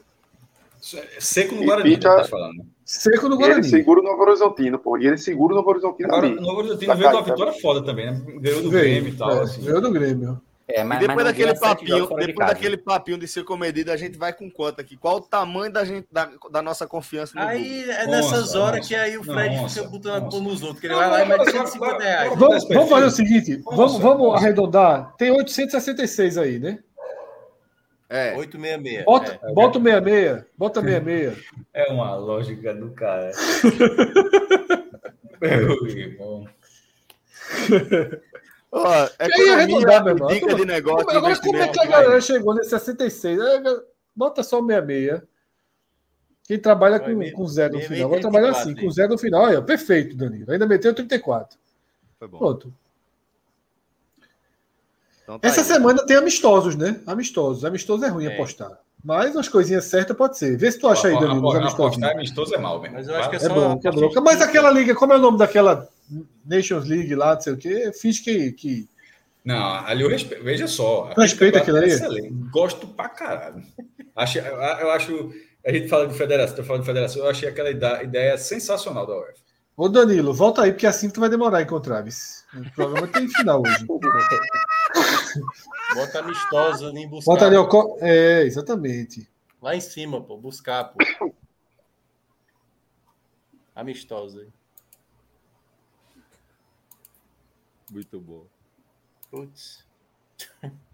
Tem São Paulo na Sula, é, essa semana? Tem. Não, tem, não tem nada. Agora pô, não. É data Agora FIFA. é data FIFA, data, data FIFA. Data é. FIFA. Data FIFA.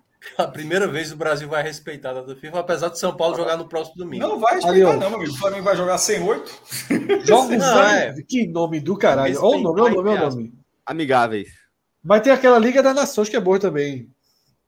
Aí, Jogos amigáveis não. Pronto. Não, Brasil amigáveis, e Gana. Amigáveis é o, amistoso. E aí, peraí, ó. Coreia e Costa Rica. Japão e Estados Unidos. Não, não, não, não. Apostar Coreia e Costa Rica. Amistoso é fora.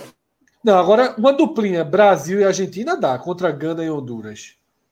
Dá. Agora tá Paga pagando 1,23 o Brasil. Não, uma duplinha, uma duplinha, com é pouco. Esse 1,20 é morto aí, pô. Não, mas junto já dá 1,36, pô. Pelo amor de Deus, pô. Aí, pô. Aí tu quer...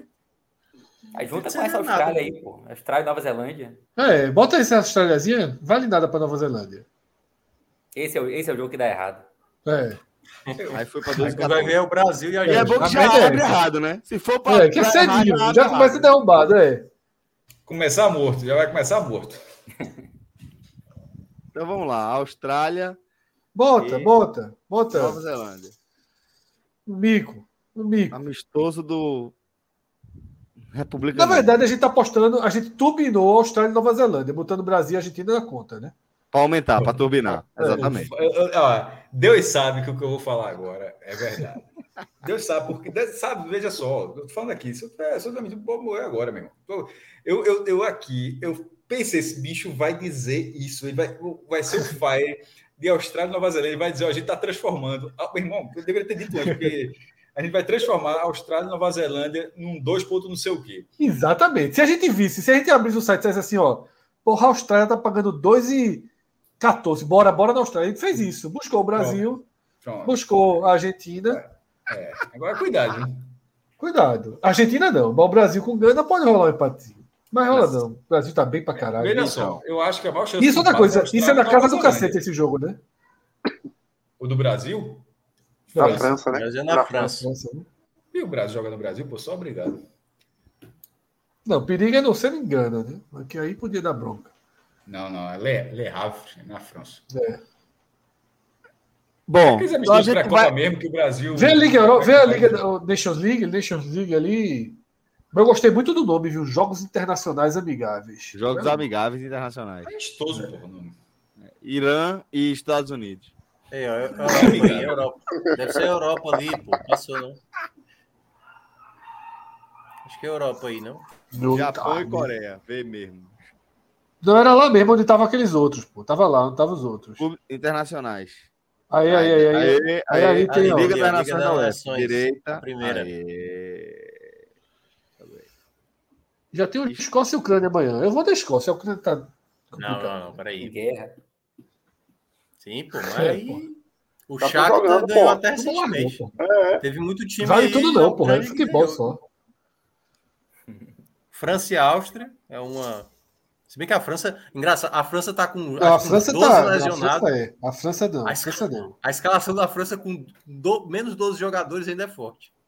Ó, Bélgica, quando o País de Gales, pode ser. Esse Croácia e Dinamarca vai ser legal. Croácia e Dinamarca é, não tem como fazer nada, não. Dá qualquer coisa aí.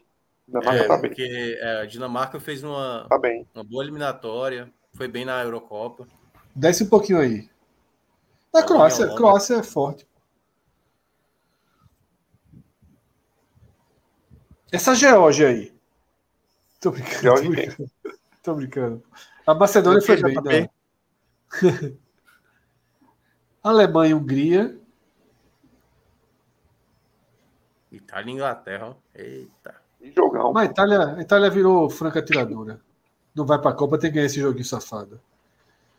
Daí, daí só se fosse pra botar a Alemanha lá naquela conta, pra melhorar a Austrália. Quanto é que tá a Alemanha? Quer botar Alemanha e Bélgica? Quanto é que dá Alemanha e Bélgica junto? 1,72. Quer arrumar mais alguém para jogar nessa Bélgica confusão não faz aí? nenhuma aí. Ah, não. Bélgica, Bélgica é contra quem? Bélgica e País de Gales. Ah, tá. É eu vi Gales tá Bulgária, mal. de Tá Bulgária, mal. gente coloca tá ali. Cara, É. tem os óbvios aí, né? Que a Turquia vai ganhar de Luxemburgo. Será? É, Uma Turquia dessa Alemanha. resolve. Vamos botar em Alemanha. Turquia? Luxemburgo Quanto é a fraco Turquia? Luxemburgo, ninguém e Poxa, não. doze. então tá melhor. Solta, solta, solta. Luxemburgo, não. É amigo de Luxemburgo, não, porra. Caralho, meu irmão. Luxemburgo nem bola conhece, pô. Bota Dois os e 100, doze. então. Bota os Irmão, 100. veja só, veja Como é que só. essa frase do Cauê aí é o que lasca? Cauê, Cauê agora fez a, Peraí, aposta grande. Aí nessas horas, Cauê, que aí o Luxemburgo vai lá e farra o gol da. da Não, não tem atrapalha- como não, pô. Só se expulsar cinco da Turquia, pô. Eita, peraí. Então, Bota vamos lá, 100. vamos ver quanto aqui. Eita, Cem. vai. Cem, Solta. Pronto, aí. Alemanha, Bélgica e, e- e- e- Aí depois ele diz: tem que separar as contas. Que- Ele É. seria o primeiro a zerar. se eu ganhar, se eu ganhar, tá separado. Então pronto. E o importante é isso. Não fica, É não Roberto fica Fernandes. decimal. Não fica decimal, porra. É só eu ganhei, zero, zero vocês perderam. Isso é foda. Porra, fala isso de Roberto, não. Porra, Roberto Fernandes é um. De mim pode falar. Mas é isso, só betnacional.com, bet dos brasileiros. É. Sem o código podcast 45 fez nada. Nada, nada, nada. Exatamente. Nada. Vamos lá, então. Vamos girar nossa pauta e agora a gente aponta a nossa bússola para a Série A, tá? E a gente vai. A... É, para o norte, né? Isso, isso, isso. Eu vou até, até organizar daqui a pouco aqui melhor a gente. Eu vou é molhar os olhos ali, que meu olho tá ardendo muito. Largou primeiro. Vai arder mais se você molhar o olho. É, vou e volto. Tá demais, então aguenta não.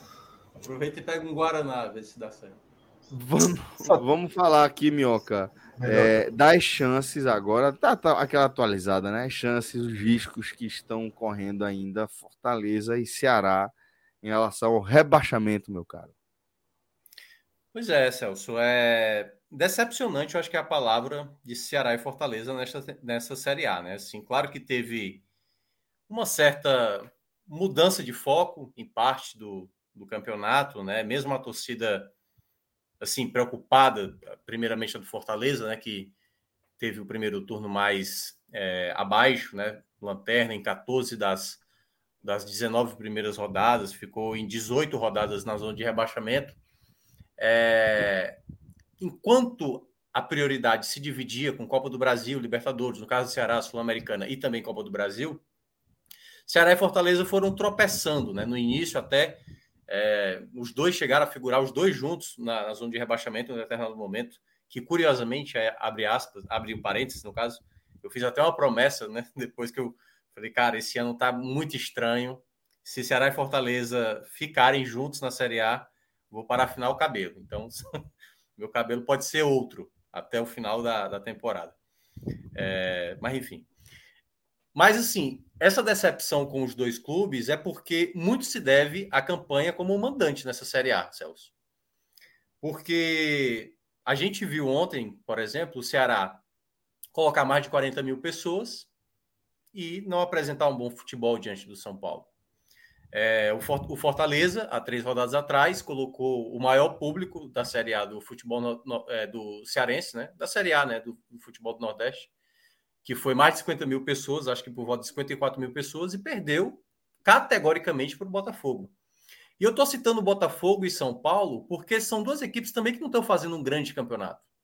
Não estão fazendo um grande campeonato. O Goiás, até o tempo atrás, não fazia um grande campeonato. Só que começou a deslanchar, né? Pedro Raul fazendo os gols no Goiás, é, América Mineiro conseguiu ter uma sequência, o Botafogo, até o, até o jogo do Fortaleza, não causava nenhum tipo de, de medo, né? E preocupa porque a sequência de Ceará e Fortaleza, né? O Fortaleza teve aquela sequência de cinco vitórias, já está no terceiro jogo sem ganhar. Empata novamente com o Juventude, já tinha empatado no primeiro turno. E nos dois jogos, tanto ida, como foi no primeiro turno, como agora nesse jogo da volta, que foi lá em Caxias, o Fortaleza não foi melhor do que o Juventude. Não foi melhor do que o Juventude. E olha que eu até considero, assim, muita gente considerava que era um jogo fácil. O Juventude tem vendido caro as suas derrotas, principalmente quando joga é, em casa. Mas o Fortaleza fez a partida para perder. Para perder, assim, o jogo se desenhou todo para o Fortaleza perder. O Ceará, por exemplo, é a equipe mais indisciplinada do campeonato. Muitos amarelos, perde a cabeça. O Vina reclama todo jogo. O Jô contra o Flamengo olhou na cara do juiz e mandou o, juiz tomar naquele lugar, entendeu? Então me parece que Ceará e Fortaleza não estão surfando um momento para respirar. Claro, o do Fortaleza é diferente, porque o Fortaleza terminou o primeiro turno numa situação de tipo, dificilmente a gente vai sair de, de, dessa situação. Muita gente já tinha meio que largado ali, muitos torcedores. E depois das cinco vitórias mudou o panorama. Só que agora passa o terceiro jogo, você enfrenta o lanterna do campeonato e você não vence, principalmente para a sequência que virá Flamengo dentro de casa, é, fora de casa o Goiás e fora de casa o Atlético Paranaense, já se preocupa com uma possibilidade de ficar, por exemplo, seis jogos sem ganhar. Então, fica esse receio do Fortaleza de novo nesse problema. E, ao mesmo tempo, e aí entrando também um pouco no Ceará, o Ceará, por ter apostado num treinador que está iniciando trabalho, a gente falou aqui da outra vez, né? O Lute até começou muito bem, trazendo um bom empate contra o Flamengo. Consegue uma vitória sobre o Santos. E na partida de ontem, no, na Arena Castelão, já começou a, alguns questionamentos. De um treinador jovem, de tipo, Por que, que tirou o Richardson do meio de campo, sabe? Determinadas coisas que o próprio é, Lúcio Gonzalez vai começar a ter que lidar, entendeu? De escolhas erradas, de formação, de peças, enfim, tudo aquilo que um treinador normal geralmente passa. Então, é muito preocupante, assim, é preocupante, não vou dizer muito preocupante porque a situação ainda não é, é desespero, mas que tem que ter uma atenção dobrada. Por exemplo, o Ceará vai ter o um duelo contra o Curitiba. O Curitiba é um dos melhores mandantes dessa Série A. Curiosamente, o Curitiba é o pior, o pior visitante da Série A. Acho que é 14 jogos que disputou, dois empates e o resto tudo é derrota. E agora está com o Guto Ferreira, que não técnico costuma... certo para continuar assim. É, o, o, o, o, Guto Ferreira não é bem um, um treinador que faz o seu time muito bem fora de casa, né? A gente sabe que o histórico do Guto jogando fora de casa é um pouco decepcionante. Que é a única coisa que Ceará e Fortaleza se apegam. Mas o próximo jogo é Curitiba e Ceará. Jogo lá.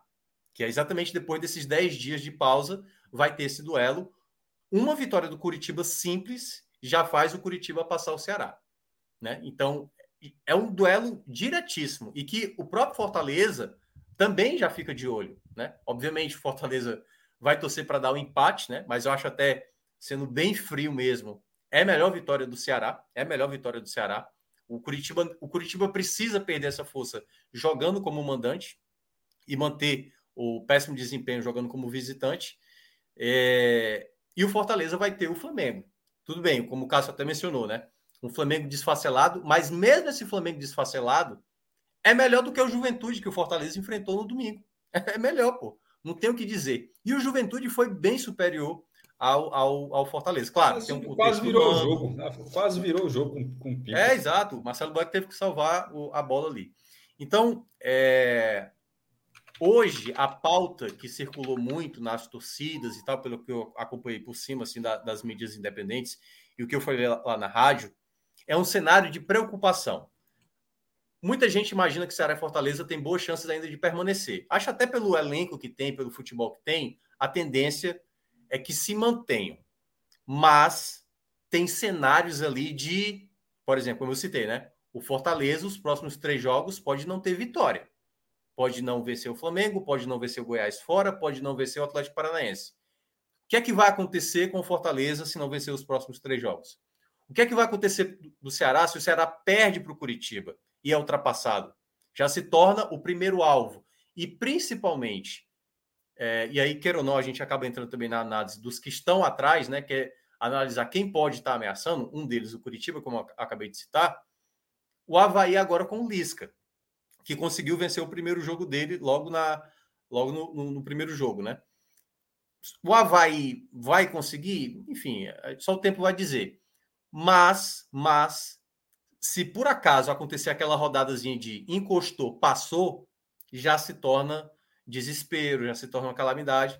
Acho que Ceará e Fortaleza tem capacidade, até porque o campeonato, eu falei isso aqui das outras vezes, é um campeonato onde muita coisa é permitida, né? Por exemplo, na rodada passada, Palmeiras e Juventude no Allianz Parque, o primeiro contra o Lanterna, o Juventude deu um susto no Palmeiras. Empato, chegou a empatar o jogo.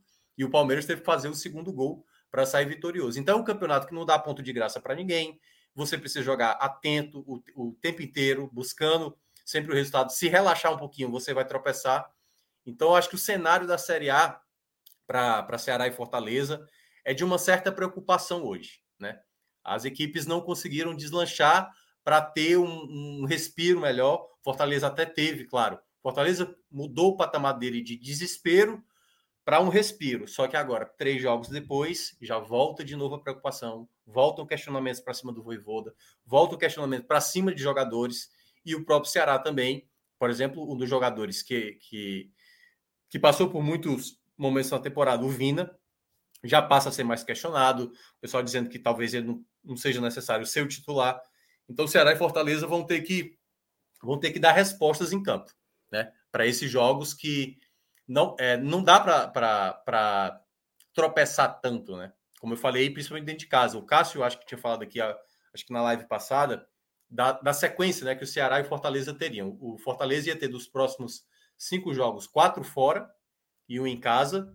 Dos, do, desses quatro fora, perdeu um, que foi o Fluminense, e empatou com o Juventude. Vai enfrentar agora o Flamengo em casa e, e fora Goiás e Atlético Paranaense, como eu citei. E o Ceará ele teve dos dois jogos em casa, venceu o Santos, perde para o São Paulo, vai ter o Curitiba fora e depois os dois jogos em casa também contra equipes ali da parte de baixo.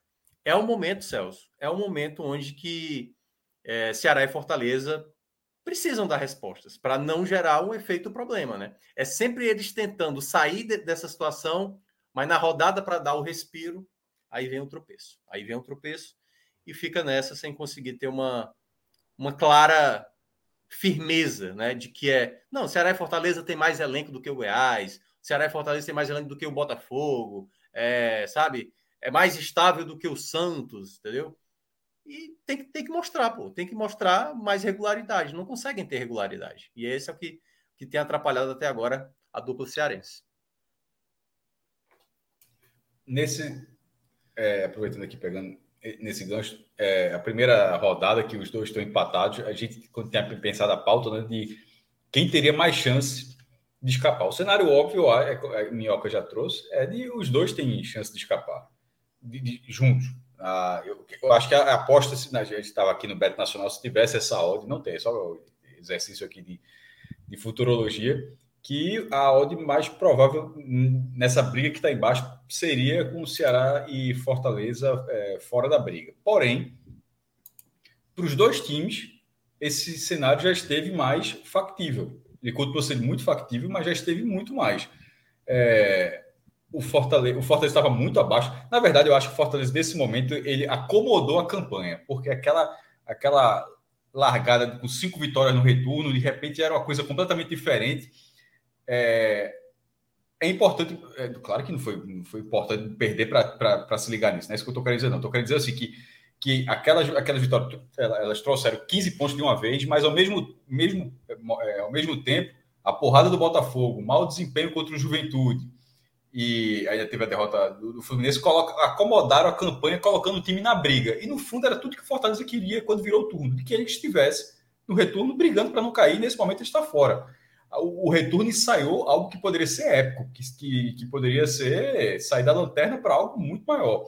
Goiás 2003, né? É, nesse momento até que, que foi batendo. O Goiás 2003, que na verdade termina em oitavo ou nono, mas nunca bateu 24 times, né? Sim.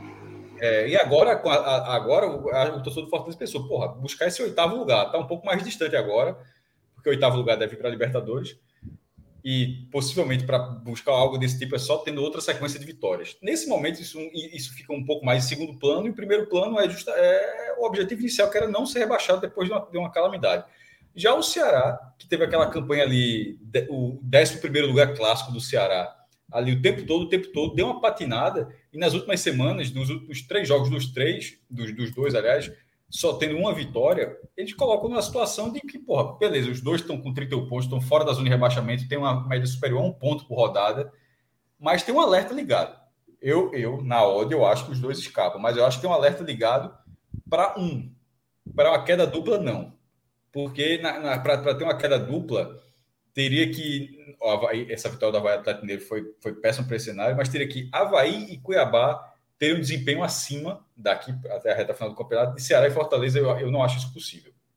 Eles, o Coritiba está. É, sim, o, rapidinho. o Coritiba, o Coritiba um... já está ali. Fala, fala. É, não, porque teve um momento que o, que o Cuiabá estava vencendo o Atlético Paranaense lá. Ele abriu o placar contra o Atlético Paranaense. Mas na hora, né? aí, boa aí, parte, assim, o pessoal olhou, tipo, meu amigo, olha o que é está acontecendo. Não, aí, mas, é, mas é que mas é o resultado lá acomoda a tabela. O Atlético ainda, o Cuiabá ainda pontuou, mas acomoda a tabela. E o Fortaleza foi um ponto fora da curva, acomodou e, o Ceará é uma campanha que não deslancha e não deslancha mesmo. Tanto é que os dois têm 31 pontos e o Ceará tem duas vitórias a menos que o Fortaleza. É um time que não define resultado, é um time que não perde tanto, mas que não define resultado. Isso é, isso é muito ruim. É, nessa situação, pela falta de adversários, quando você olha a zona de rebaixamento, nesse momento, você pega os, os últimos quatro colocados e as últimas cinco rodadas, que é assim que todas as tabelas apresentam, só tem uma bola verde, que é justamente essa do Havaí sobre o Atlético Mineiro. Ou seja, esse, esse, é, o Z4 desse ano está pontuando muito pouco. Assim, tá, pelo menos nesse momento, está com um ritmo de pontuação muito ruim. Então, não acredito que dois desses clubes consigam passar Ceará e Fortaleza. Aí, repetido que eu ia falar quando o Melco entrou. E o Coritiba, mas o Coritiba já está ali muito próximo. O Coritiba está jogando o mesmo campeonato de Ceará e Fortaleza. E com o Guto Ferreira, eu acho que vai jogar mesmo esse mesmo, vai jogar esse mesmo campeonato. Então, essa, essa, o que eu estou falando de Ceará e Fortaleza talvez valha até para Coritiba. Pô, para cair, para cair Coritiba e Ceará, o Coritiba e Fortaleza teria que ter Cuiabá e, e, e Havaí reagindo. Eu não acho possível. Um, um, deles sim. Mas os dois eu acho que é seria algo muito fora de tudo que a gente viu no campeonato até aqui. O Atlético Goianiense não se encontra. Assim, é, é meio surreal que ele tenha ido tão longe na Copa do Brasil, fazendo a vantagem na ida e perdendo na volta, tão longe na Sul-Americana, fazendo a vantagem na ida e perdendo na volta. E no Brasil. Nacional, né, meu amigo? Veja, é, tirou nacional da forma como foi, mas essas quatro derrotas seguidas e esses seis pontos, e veja só, e não são seis pontos, são sete pontos. É. Porque se ele vencer, se ele fizer seis pontos e chegar a 28, ele ficaria com sete vitórias, ficaria com uma vitória menos. Então, na verdade, o Atlético Goianiense tem que tirar sete pontos. Não vai tirar. Eu, eu, assim, eu acho que não vai tirar. Eu vou, eu, melhor dizer, eu acho, porque a gente falava do Vila Nova, a gente, no, no guia do primeiro turno, a gente sentenciou o Vila Nova. O que é que o Vila Nova fez? O, te, faz, o Vila Nova tem uma derrota no retorno. Cinco vitórias, cinco empates e uma derrota. A campanha do Vila Nova no retorno é o terceiro, é o terceiro lugar no retorno e já saiu da zona de rebaixamento. Para não, não ser tão definitivo como a gente foi com o Vila Nova, embora o Vila Nova desse todos os inícios, é, o Atlético Goianiense eu não acho possível. O Juventude já, Juventude já, já, já tá jogando pelo mal. O Juventude está pelo mal, foi tipo, totalmente pelo mal para ter, ter um final digno para largar o campeonato. Tem 10 jogos para jogar, tem que jogar o campeonato, mas assim, não é jogar para conseguir um objetivo que parece muito distante. Então, eu, eu vejo um, uma vaga para sobrar que fica e com Coritiba a, a, acima de, dos dois eu já não acho tipo São Paulo não, eu, eu, não, tá na, não tá nessa briga o Bragantino não tá nessa briga e Santos e Botafogo desgarraram muito então é Fortaleza Ceará e Coritiba são os três na minha, na minha opinião tá isso é pitaco mesmo desses três eu acho que é, o Coritiba mais ameaçado e mas eu acho que na verdade os três escapam e se tiver um rebaixamento, é só de um desses três a troca. Eu não vejo, eu não vejo duas trocas nesses três, tá ligado? Eu, ou seja, eu, eu qual dos dois tu acha de qual, qual, dos dois de baixo tu acha que é o mais perigoso? Cuiabá ou Havaí? Porra, é, é, é, é, o Havaí, porque o Havaí o Havaí. mesmo. Até pela sequência. É, absurdo, exatamente. E aí, tem sequência. E ainda consegue vencer, em casa. O Lisca tá pegando um cenário que ele adora. E aí o Havaí tem uma sequência aí, Minhoca, que é uma sequência bem favorável para ele, que aí é o risco é. dos cearenses de, de saber sofrer. E esse jogo com o Curitiba é fundamental, de não perder, do Ceará não sair de lá derrotado, porque pressiona, pode pressionar os dois. Porque o, o Havaí pega um São Paulo fora de casa, pode. Eu, eu Cauê, eu já dei, eu já dei a dica hoje na rádio, ó. Todo mundo, porque domingo foi antecipado esse jogo, né? São Paulo e Havaí. Sim. O São Paulo vai jogar a Sul-Americana na final. Eu falei, ó, todo mundo domingo tem que estar abraçado, viu? tem que Isso. ser São Paulo. Porque se o Havaí causar um crime contra o São Paulo, aí. É exatamente. E depois vem uma sequência altamente palpável em casa, dois jogos de Atlético Goianiense e Botafogo. Ou seja, há um risco do Havaí conseguir dar uma acumular uma gordurinha para sair desse Z4 aí e na sequência, o quarto jogo dessa sequência é Fortaleza em, no Ceará. Ou seja, talvez o Havaí chegue para esse confronto decisivo com Fortaleza realmente com uma decisão. É. Então é, é, é, um risco muito grande. Por isso que a, esse jogo, Curitiba e Ceará, o Ceará não pode vacilar. É. Porque cria um, uma situação muito conveniente para o Ceará e para Fortaleza. Porque o Curitiba vem para uma sequência muito ruim até pela característica do Curitiba, de jogos fora de casa e não somar pontos, que é São Paulo e Palmeiras fora, e depois o Bragantino em casa. Mas aí você, se ele não ganhar para o Ceará, aí vai para duas partidas fora que não, não consegue, vamos dizer, somar um ponto só.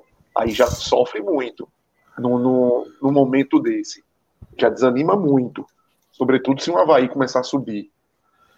Aí por isso que é fundamental. Esse jogo Curitiba e Ceará é, é vida ou morte aí pro Ceará e para o é. Fortaleza também, torcendo, torcendo pelo inimigo até. É. é. Ô, Mioca, deixa eu te fazer uma pergunta. Pedro quer falar então, Fala, Pedro. O Curitiba, depois desse jogo aí do Ceará, que ele citou, ele tem uma sequência de, cinco, de sete jogos com cinco fora. E é justamente o é. fraco do Curitiba, né? Isso é uma sequência bem complicada. E é. esse jogo que você citou também, do Fortaleza contra o Havaí, esse jogo ele vai ser muito importante para Fortaleza, cara, porque o Fortaleza ele tem essa sequência agora de três jogos chatos para pontuar. O Flamengo, vai lá que o Flamengo é cheio de stalks, mas depois dois jogos fora de casa. E aí depois ele sai para mais um jogo fora, depois o Atlético Mineiro em casa. Então esse jogo vai ser bem importante para o Fortaleza, porque eu acho que é importante que o Fortaleza consiga logo garantir alguns pontos, não, não ter uma, uma sequência tão negativa, porque quando você deixa para a reta final, para conquistar pontos importantes na reta final, vai ficando cada vez mais chato, né? É. Eu acho que a, a, tabela do Ceará é até mais confortável do que a, a do Fortaleza. Sim. Fala, Fred. Seguinte, Mioca, eu acho que tem um ponto fundamental aí, que é mais do que o risco de cair, existe o risco de voltar à zona de rebaixamento em algumas dessas últimas rodadas. E voltar não significa estar condenado ao rebaixamento. Você pode bater ali na 17 posição, saber depois sofrer. reagir, saber sofrer, saber que é o que o Cauê falou. Aí a minha pergunta é: nesse momento, você vê mais estrutura emocional para qual dos dois colocar o pezinho na zona de rebaixamento? O Ceará que não sofreu o que o Fortaleza sofreu nesse brasileiro, mas tem um trabalho bem mais incipiente, bem menos sólido, muita desconfiança em relação ao que Lúcio vai fazer, ou Fortaleza que sofreu tudo aquilo, ganhou oxigênio, e aí você sentir que o vento mudou de direção novo pode ser um baque. Eu não consigo responder. Assim, eu não tenho essa resposta clara. É, não, é, se você eu, teria. Não, você fez uma pergunta que eu considero muito difícil de responder, assim, com uma certa garantia, né? Porque, assim, como o Pedro acabou de falar, a tabela do Ceará é propícia, mas é uma tabela que já se torna meio que um confronto direto, né? Porque são adversários que estão querendo chegar perto de você. Ou, ou seja, o Ceará ele tem um, um, um efeito de. E se perde para o Curitiba? Aí já se torna aquela coisa: eita, agora a gente vai ter que ter a obrigação de vencer o Havaí, vai ter que ter a obrigação de vencer os jogos que teoricamente era para ter uma tranquilidade, já se, se tornaria um jogo mais tenso. Por isso que é importante não perder para o Curitiba. Aquela coisa, o Ceará talvez seja bom até empatar. Claro, o melhor, o melhor resultado é a vitória, e meio aos tantos empates que o Ceará já tem no campeonato. Mas esse é, é bem aceitável. Esse é bem é, aceitável. Total, esse, total. É aquela coisa, você não pode fazer o Curitiba continuar garantindo que os três pontos em casa tá lá, recorrente, três pontos, três pontos, que é o que o Curitiba está fazendo. Se Ceará e Fortaleza não conseguem fazer isso dentro de casa, tem que atrapalhar os concorrentes diretos de somar esse ponto dentro de casa quando você é visitante. E eu acho que o outro ponto também, quando eu consigo fazer, talvez, para responder sua pergunta assim de maneira mais forçada, né? É... Eu vejo que o elenco do Fortaleza tem, tem boas peças. Eu acho, eu acho que, que, o Ceará sentiria mais. Eu responderia Pronto, é. Porque é. assim, eu acho que o que aconteceu nos últimos jogos foi algumas escolhas de Voivoda um pouco equivocadas. E eu acho que tem uma margem para o Fortaleza ainda. Até porque eu acho que tem alguns jogadores que faltou mais uma sequência, uma possibilidade de oportunidade que o Voivoda ainda não deu. Né? O Fortaleza tem opções e para mim o, Voivoda foi muito responsável pelo empate de ontem diante do Juventude. O Ceará Acho que ele tem, também tem o potencial, mas tem umas lacunas ali que me deixam muito, muito preocupado. Eu, eu acho que tem o jogo que é um jogador muito importante, mas um reserva imediato é difícil imaginar. Enfim, Kleber está voltando agora de uma possível lesão, né? Até se imaginava que nem pudesse mais atuar na temporada. É, Vina está caindo, mas ainda acho que é um jogador que pode resolver. É um jogador que também é, é movido a essa situação. Mas a grande, eu acho que para esse desempate não ser. É, para não ser tão difícil, é porque é um treinador muito iniciante, Fred. O caso de Lúcio Gonzalez. Então, on, ontem contra o São Paulo foi a primeira vez que o Ceará ficou atrás do placar. E o Ceará não conseguiu, tudo bem, teve a expulsão e tudo mais, mudou, dificultou o jogo para o Ceará. Mas até as escolhas do Lúcio eu não, eu não gostei tanto. Como é que ele vai fazer a partir do momento que se houver um novo tropeço, e se por acaso, por exemplo, no jogo contra o Curitiba, ele perdeu Nino Paraíba, ele perdeu Luiz Otávio, ele perdeu Gabriel Lacerda e ele perdeu Zé Roberto. Quatro jogadores que são opções que o, o treinador está utilizando. Então, assim, é, é o momento que eu vejo mais delicado. Sabe aquela setinha um pouquinho para baixo? Eu estou sentindo um pouco mais forte com o Ceará do que com o Fortaleza. Mesmo é, com a tabela até melhor. Eu acho, eu acho que tipo, existe uma chance do Fortaleza ter um dano moral grande e voltar. mas hum, já viveu, já está no espírito, já jogou jogos como decisão absoluta e tem mais time. Tem mais rodado, tem mais treinador. O Ceará pode ser, pode ser, pode se assustar, digamos assim. É. Mas esse jogo é muito importante. Jogo importantíssimo. É. Mas assim, no geral, tempo, né? eu considero que os dois têm capacidade de. Ah, eu também acho, eu também acho. É. Eu acho que, que, que é o cenário da verdade ali para é. para uma vaga, né? É, é cenário para uma vaga. Celso foi-se embora. É, Celso pediu, inclusive, para fazer o giro, né? Para a Série B. E aí, Pedro, veja só.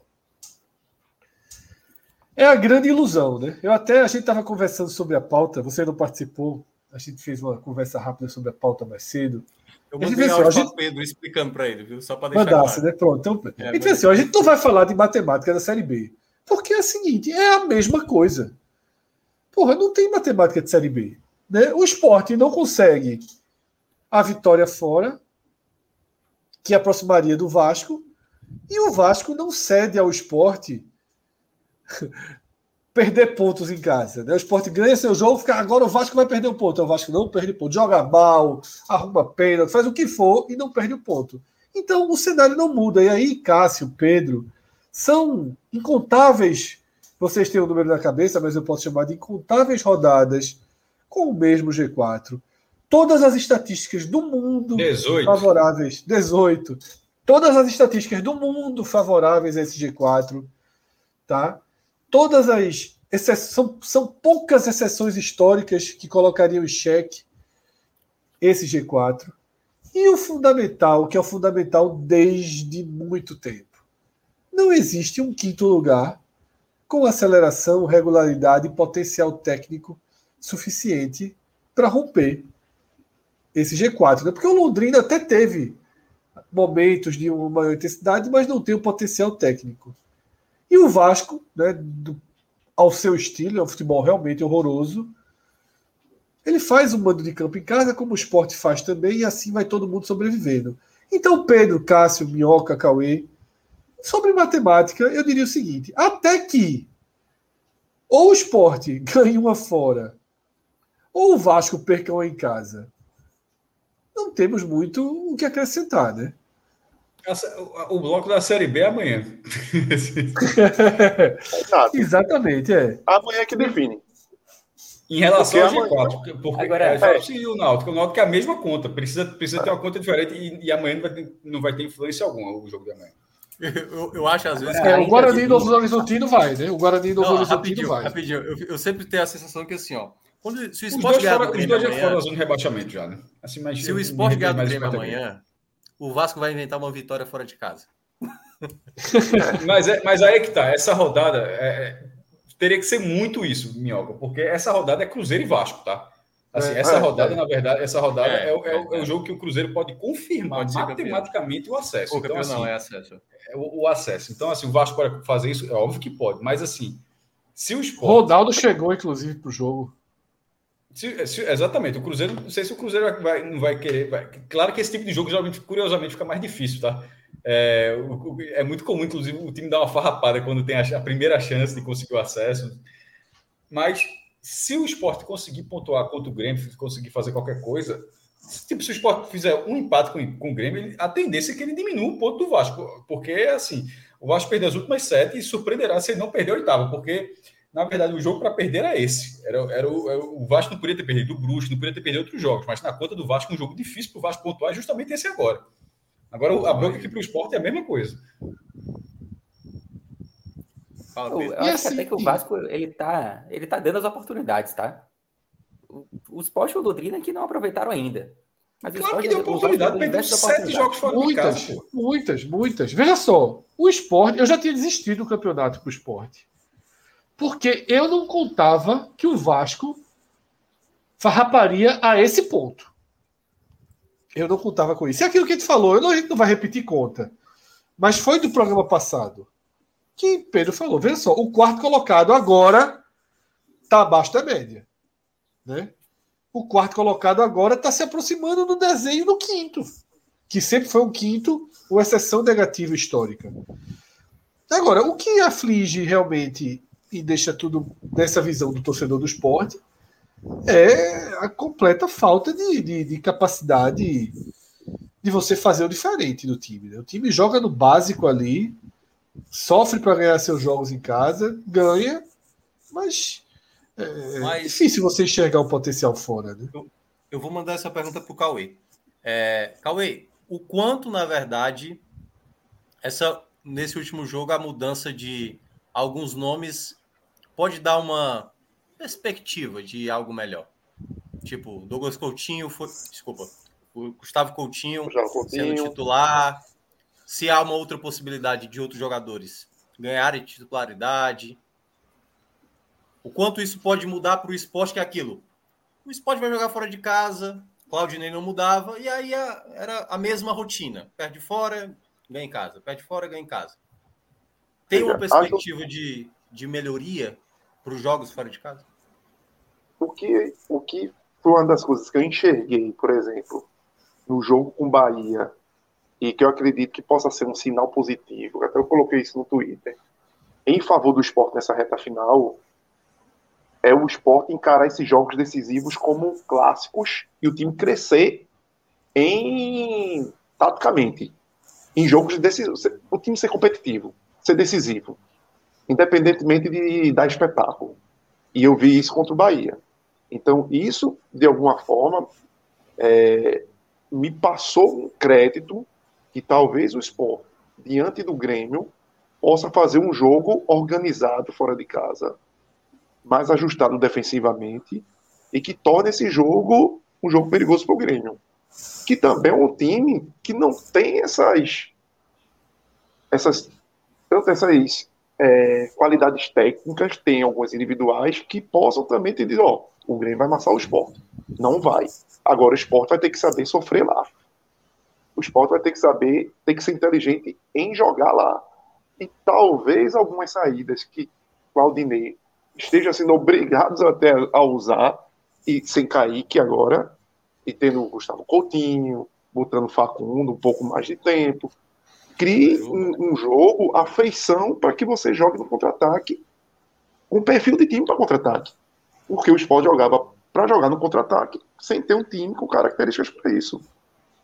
E sofria bastante.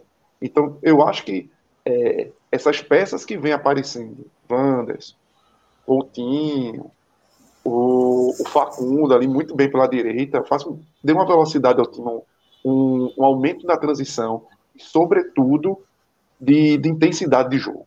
E é essa intensidade de jogo que eu acredito, por ser um jogo clássico, e talvez o esporte possa fazer uma ferida. E, na verdade, eu acho que esse é, é a final do campeonato com o esporte. Se farrapar aí, acabou-se. Ah, eu, não acho não, eu não acho não. Eu não acho não. É, porque, porque eu acho que esse, eu, esse termo já foi usado outras vezes, né? Para mim agora, não, para mim agora virou, para mim agora virou realmente assim. A cada rodada vai ser isso, tipo. Mas é porque o esporte precisa lá... fazer a diferença. É por, justamente o esporte tem que fazer a diferença. Não, eu sei, mas, porra, é assim, o jogo do Brusque é muito mais factível daqui a duas rodadas. Né? Não, lógico. Eu não estou dizendo da obrigação da vitória, mas não pode perder. Até porque é, o porquê a vitória seria, lógico, vencer o Grêmio fora de casa seria magnífico. Mas você colocar em um cenário de. Não, se o Sport vencer o Grêmio, o Sport vira candidato fortíssimo assim. É Grêmio 50, Vasco 48, Sport 46. Tendo uma rodada é. seguinte com Sampaio contra Grêmio, Vasco contra Londrina e Sport Náutico. Todo mundo, joguinho difícil é. para todo mundo. Então coloca todo mundo no mesmo patamar. Então, para o esporte entrar, vamos dizer, na mesma página, vai ter que fazer alguma coisa aí. Veja só, se o esporte ganhar, até o Bahia, até o Bahia, o, esporte, o torcedor do esporte vai assistir o Bahia, Bahia Operário. operário. É, o esporte já vai secar, assim, já vai pro. Porque veja lógico. só. Eu entendo isso, Cauê. Eu acho que assim, eu só não concordo com o detalhe, só para deixar muito claro. Sim. Nem eu, nem você, nem ninguém acha que o esporte tem é sprint final para subir. Ninguém é. acha. Eu só acho o seguinte: se perde e o Vasco perde, uma, joga, uma rodada é jogada fora, mas segue mais ou menos a mesma lógica de você tentar ultrapassar o Vasco no clássico, no confronto direto, e segurar três rodadas. É porque você perde o Grêmio. Na verdade, a minha lógica aí é, é não que você perde o Grêmio, entendi. Grêmio, ah, tá, entendi. É não querer entendi, perder o Grêmio. É. Isso daí.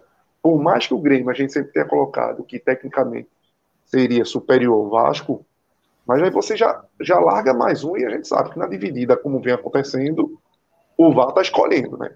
Então, é melhor você ter esses dois na, na, na, nas tuas condições ali. E o Grêmio, por mais que Renato é, tenha, esteja, talvez pux, possa puxar um pouco mais do Grêmio do que Roger, mas o Grêmio também tem muitas dificuldades. O time do Grêmio tem muita dificuldade mesmo. Mas é, é, é, muito mais por não deixar o Grêmio escapar e manter. E até a história do Londrina. Eu não queria que o Londrina já caísse fora dessa parada, não. Porque o Londrina é um fator decisivo para manter a pressão no Vasco. É, total, total. Aí sim. Ah, porque vai ter o duelo, né, entre eles. Porque vai na ter próxima o duelo. rodada. É, o, na rodada o, seguinte, o Vasco na verdade. Né? Jogar sem pressão é muito bom, é muito fácil jogar sem pressão. Que era, era na condição que o Sport estava em sexto. Se o Sport fosse o quinto, o Vasco estaria jogando numa tranquilidade imensa. Tanto que o Vasco começou a sofrer muito quando começou a ter essa pressão, por mais que fosse do Londrina. E o Vasco. Não, esse jogo do Londrina, esse jogo do Londrina pode ser esse sim o, o bônus da história. Né? É, exatamente. Poderia ser o bônus da história. E tá até por tudo, tem, uma, um chance, tem mais uma chance de ouro nessa rodada. Isso. É, e até pelo momento do, do Vasco. O Vasco o fez uma escolha com o Jorginho. Então, assim, fez uma escolha pro Jorginho. Não vem se encaixando. É o time que, tecnicamente, é tem menos, menos peças de decisivas. Quem decide é o, é o menino lá, é, que joga muito, o Andrei. Então, assim, o, o Vasco, e que há, várias rodadas atrás, quando a gente questionou qual seria o time na mira, assim, e era o Vasco, e a gente conversou, é isso. Porque o Vasco tem onde sangrar. O problema é que quem está atrás não está conseguindo aproveitar tanto dessa sangrada. É, eu acho que assim, o, o, o, caminho é. Claro que se o Sport ganha do Grêmio, abre-se um universo. E se o Vasco perde o Cruzeiro, abre-se um universo de possibilidades que eu digo, respinga até no Bahia. Joga a pressão que eu. Que, que se vamos supor, se o Sport perde e o Vasco perde, o Bahia. Mas esse vai... cenário, esse cenário é 1 e 9, né? Oi? Oi, Cássio? Esse, esse cenário 1 e 9. Sim, tô dizendo, o Vasco perde, o Sport não, não, perde. Então, não, então, o Vasco perde e o Sport vence, não é isso? Não, o Vasco perde e o Sport perde. Ah, e continua, continua a mesma coisa. Não, eu tô falando então, do cenário que, não, do pandemônio, seguinte, que seria, que seria é, não, o É, o pandemônio é o Sport ganhar, isso é. Então, mas é um mas 9, Vasco, lembrando que é, é, é Lógico. O Vasco perde, o Sport perde. Bahia e Operário é pressão zero. É jogo de acesso. É jogo de acesso. É jogo para materializar o acesso. Agora, é, tem o Londrina, mas é o mas, mas já ficou dois. O Vasco ficou. É, mas o Londrina vai para 48, fica três pontos atrás do Bahia. O Bahia fica três pontos. É, o Londrina, né? Londrina vai jogar primeiro que o Bahia. Londrina joga antes do Bahia. Londrina joga na sexta, o Bahia joga no sábado. É. É, porque... o bom do Bahia é porque o Bahia vai saber o nível de tensão Isso, que vai ser o jogo. Do jogo, é. Pouco ou muito, né? É. E aí tudo vai depender do, dos outros resultados. Então é isso, assim. Eu acho que assim... esse Londrina é importante. Esse, esse Londrina vivo é importante pro Boruçu, já que o esporte não consegue ser um Londrina, entendeu? Não conseguiu. sim, o jogo contra o Vasco já não vai ser daqui a duas rodadas. Eu acho que vai ser vivo ainda o Londrina. Por mais que. Não, é da rodada seguinte, é. Não, sim, é a rodada sim. seguinte. Sim. É Grêmio Vasco, ou Cruzeiro e Vasco e Vasco Londrina. É. E aí é o seguinte, aí logo depois é a terça-feira, 4 de outubro, e joga simultaneamente o Sport em Brusque e o Vasco em Ponta Grossa. Aí os dois precisam vencer é, fora de casa, porque o risco do outro vencer é enorme. E aí tá faltando dois jogos. Veja só, se acontecer do Sport tirar parte da diferença nessa terça-feira, no sul do país, onde estarão os dois, um no Paraná, outro em Santa Catarina, aí o Sport deu um jeito de ganhar do Cruzeiro na rodada seguinte, para sustentar, sustentar essa diferença e receber o Vasco na decisão do campeonato. Né? Porque aí também, se o Sport passa o Vasco, tem. aí o Sport vira. Tem é. tanto jogo até lá, Fred. Eu voto. Mas assim, só rapidinho, só, só para falar do, do Bahia, porque ah, eu, eu entendo assim que o G4 está bem consolidado e tal, que os times que estão ali acompanhando não, não tem facilidade de entrar, mas eu estou vendo assim um, um grau de preocupação na torcida do Bahia ainda eu vejo elevado. Também, eu vejo. Por conta 30 rodadas do G4. 30 rodadas. Mas eu, mas eu entendo. Caso, desde, desde, desde, oh, sabe, desde sabe, a oitava rodada. Oi. Não, que eu ia falar rapidamente. Esse aqui do meu, esse aqui do meu lado aqui, ó, é, que tava Torando ah, aço em 2019. Torando aço. Eu falei para ele, fique tranquilo, 63 era, top, eu entendo, exatamente. Faltando três rodadas, o esporte com cinco pontos de vantagem, coisa assim, e o cara fazendo conta. Eu falei, tava, tava mesmo, tava mesmo. Eu entendo, eu respeito, eu respeito meus irmãos é, e afilhados né, baianos, porque, meu amigo, eu tô no aço mesmo. Eu não tenho esse negócio de vantagem, não. Como é, Fred? Afilhados, né? Afilhados. Afilhados.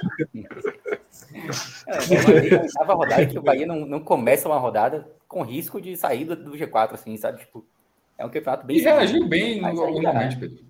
É. Mas sempre reagiu, o Bahia nunca teve uma sequência de derrotas, nunca, nunca teve próximo de ser G4. Mas tem aquela coisa, né? Tem o futebol que não, não encanta.